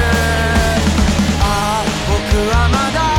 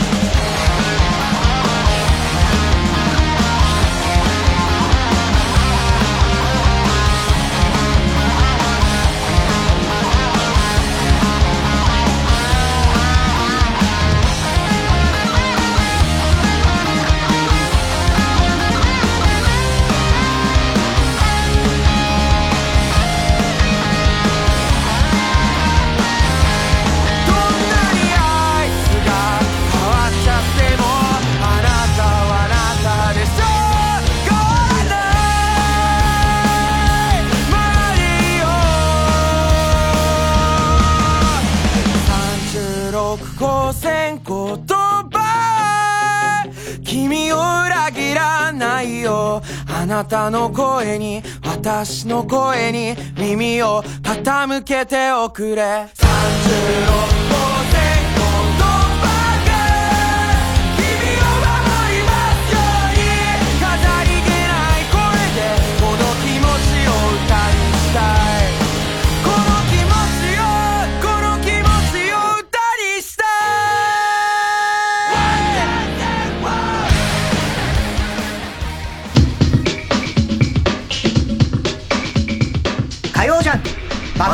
笑問題カーボーイ。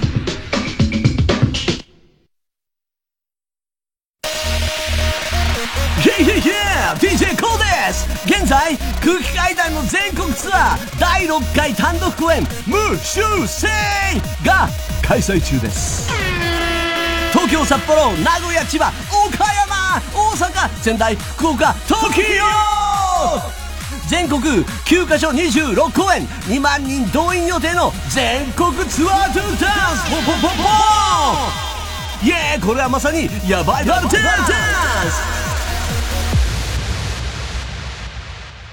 詳しくは TBS ラジオのイベントページで。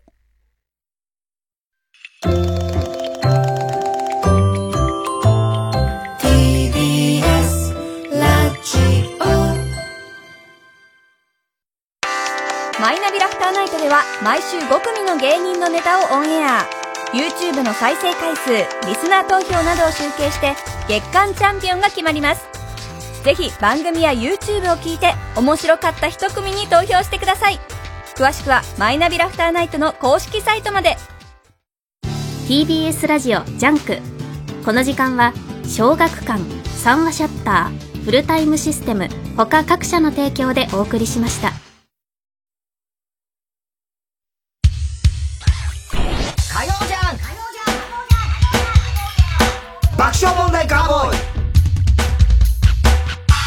さあ、今週のショーの発表です。えー今週は哲学的からですね、二、つ採用になりました。ハッピーや、恋を失うと書いて失恋。振られた時と、振られたと同時に、恋心も消えてくれるのならどんなに楽だろうか。そして、平安時代の貴族の遊びは、蹴鞠や和歌で全く羨ましくないというこの二つ。どちらも、明日から使えるとてもいい哲学でしたという。高橋さん表明。日からどこで使うのかみんな使おう明日からね学校ではい、学校で使うんですか、えー、番組特製クリアファイルを差し上げます。では最後のコーナーです。カーボーイヨーナソではい、溺れたいびさん、バカの散歩です。今週のカーボーイの放送の中で起こりそうなことを予想してもらっております。ただし、大穴の予想限定です。えー、ある種中国放送、河村ちゃんなんです。はい。幼い頃からずっと、あの、お父さんが4兄弟なんだって。うんうん。で、その長男なんだけど、お父さんは。で、一番その、ね、4兄弟のおじさん、みんな可愛がってくれたんだけど、うんうんその中でも四男の正志兄ちゃんが、だ、大好きだったの、っていうのは、背が高くてかっこよかった。はい。だけど、ある小学校2年の、ある一時期だけ、ほんのちょっとだけ、三男の構造おじちゃんが好きになったことが。はなぜでしょう？なぜか。えーっと、そのおじちゃんが、えーっと、当時の、なんだ、えー、えーっとね、当時人気だった、スターにちょっと似てた。誰？いや、だ、ちょっと待ってください。カムちゃんが子供だから、スターが全然わかんないんだけど、それこそえーモームスとかの時代です。ああ、その辺の時代ね。えーっと、グレーのテルに似てた。違います。違う。えー、そしたらね、あのーその、おじちゃんがたまに来るときに、三男のね、えっと、お土産をよく、お菓子とか買ってきてくれるんだけど、それが、あのすごい好きなマロングラッセ。あ あ、違うんです。実は、小学校2年の時ですよ。海水浴にみんな行った時に、うんうんその構造おじちゃんが、うん。イカを取ってくれたんです 海で。イカがいたっつってバーン泳いで取ってきてくれた。すごいね、構造おじちゃんね。かっこいいと思ったらしいです。イカを取るんだ。もう、その夏だけだったそうですけどね。好きだったのね。あと、中根ちゃんがびっくりしちゃったんだけど、うんこれ絶対言わないでほしいんだけど、中根ちゃんっていつもは、だいたいこの時期になると半分過ぎて半年、うん6月過ぎて7月、8月ぐらいに、あの、ハロウィンの衣装を決めるんだって。今年何にまあちょっと早いけどね。うんでも一応もう、この時点で決める。決める。で、今年は、ビッグモーターの社長。どうなんだハロウィンの頃、どこまでね、持つかねって話ですよね。えー、ラジオネーム、小栗旬筋太郎。サンジャポで結婚した藤田ニコルにデーブ・スペクターが、これお祝いと言って、楽屋にある崎陽軒の弁当を渡し、ニコルンからビンタされていたという報告がある。みたいなもんですけど。あ、ラジオネーム、大体和音。今週も喫煙所で町浦ピンクさんに会った太田さんが、ラーメンズの小林をどうにかしろよとボケるも、町浦ピンクさんから、いや、実はですね、僕、小林さんの養子になりまして、本当か嘘かわからないことを言われてしまう。太田さんがたじろああ、でも町浦ピンク来ましたからね、今日ね。だからね。はい。えー、ペンネーム、今に見てろ、どっか、田中さんが、ごめんなさいとか、お願いっていう時に、両手を頭の上に合わせて、エッフェル塔のポーズをするようになった。流行るんじゃねえかな、あのポーズが。えー、チンチンとかって言ってもね。チンチンじゃねえよ。ラジオネーム、大体和音。ビスケットブラザーズの原田さんが、8つの頭を、頭を持つ、蛇を倒したことが発覚して、やっぱりあいつは神だったんだな、と驚愕する。スサノオノミコだ。ヤマタノオロチね。えー大入り袋。太田さんが、僕らも学生時代は、学生時代は薬やってましたからとボケると、田中さんが、もう時効だからいいんだよと、ま、的外れなツッコミをする。本当だよ。ひどいね。許されないよ。ねえ、うん日大も大変なことになってますよ、本当ね。えー、町浦ピンクね、さっき来てくれましたけども、ポッドキャスト。よくまあね、挙手平成に。まあ、どんだけあどうやって考えんだろうなねどっから考えるのかな平成、だから平成のいろんな出来事をまず、平成でなんだ、まあ、モームスがブームになったから、つって、じゃあ、こっから嘘を作ってやろうって考えるのかね。もともともないこと言うなよ、お前。えー、独演会、えー、体験方お前もか。えー、これが9月10日、渋谷伝承ホール。えー、そして、えー、大阪もあります。9月21日、道頓堀、ザザハウス。ね。えー、皆さん調べてね、ぜひ見に行ってください。いやー、もう高校野球ですよ、もう。そうだね。やってますよ、甲子園佐々木麟太郎打ってたよね。ああ、そう、花巻東のね。すごいね、なんか3安打したとか言ってね。あの、この番組のプロデューサーのザキヤマがね、あの、ザキヤマ？ザキミヤ、ザキミヤ。ザキヤマじゃない。ザキヤマいないだろ、お前。クークーになるからね。ザキミヤね。ザキミヤがもう高校野球も大好きで、毎年泣くんですけど、今日残念ながらあの地元、前橋商業ね。あ負けちゃったよね負けちゃって、多分相当がっかりしてんじゃないかなと思って。はい。ちょっと沈んだ顔になってますけれどもね。ええでもあの、高校野球総選挙やったじゃないですか。はいはいはいあれオンエア、はい。家で見てたんですよ、家族と一応ね。そんな、まあ、家族は別に高校野球興味ないんだけど。してやっぱね、うちの長女とかも見る視点が全然違って、村上のあの高校時代とかあったじゃないですか。うん。初々しい可愛らしい村上見て、え？肌ツルッツルじゃん。羨ましい羨ま羨まいいなぁいいなぁこの肌つってそこばっかり見てますし、あと、帽子取ったら全員坊主でゲラゲラ笑い出す。あ、もう坊主が面白い。もう、もう、だもう坊主が面白い。じゃあもうお寺なんか行けない。いやいや、お寺はいいんだよ。お寺の坊主はわかるんだよ。高校野球の坊主でゲラゲラ笑ってますからね。はい。ということでございまして。えー、すべての足先、郵便番号 107-8066TBS ラジオ火曜ジャンク爆笑問題カーボーイ。メールは爆笑アットマーク TBS.CO.JP です。太田さん、明日は明日は水曜ヤングジャンク山田さおい、そろそろお前の子供高校生ぐらいじゃないのか？野球やらせろ生まれたばっかだよ。山里亮太の不毛な議論です。いやー、やっぱり海の家はいいな、こういう時なちょっとあのー、1階混んでるから2階行ってもいいですか？あすいません、うち2世帯住宅なんで、2階には両親が住んでるんです。海の家って本当の家なの。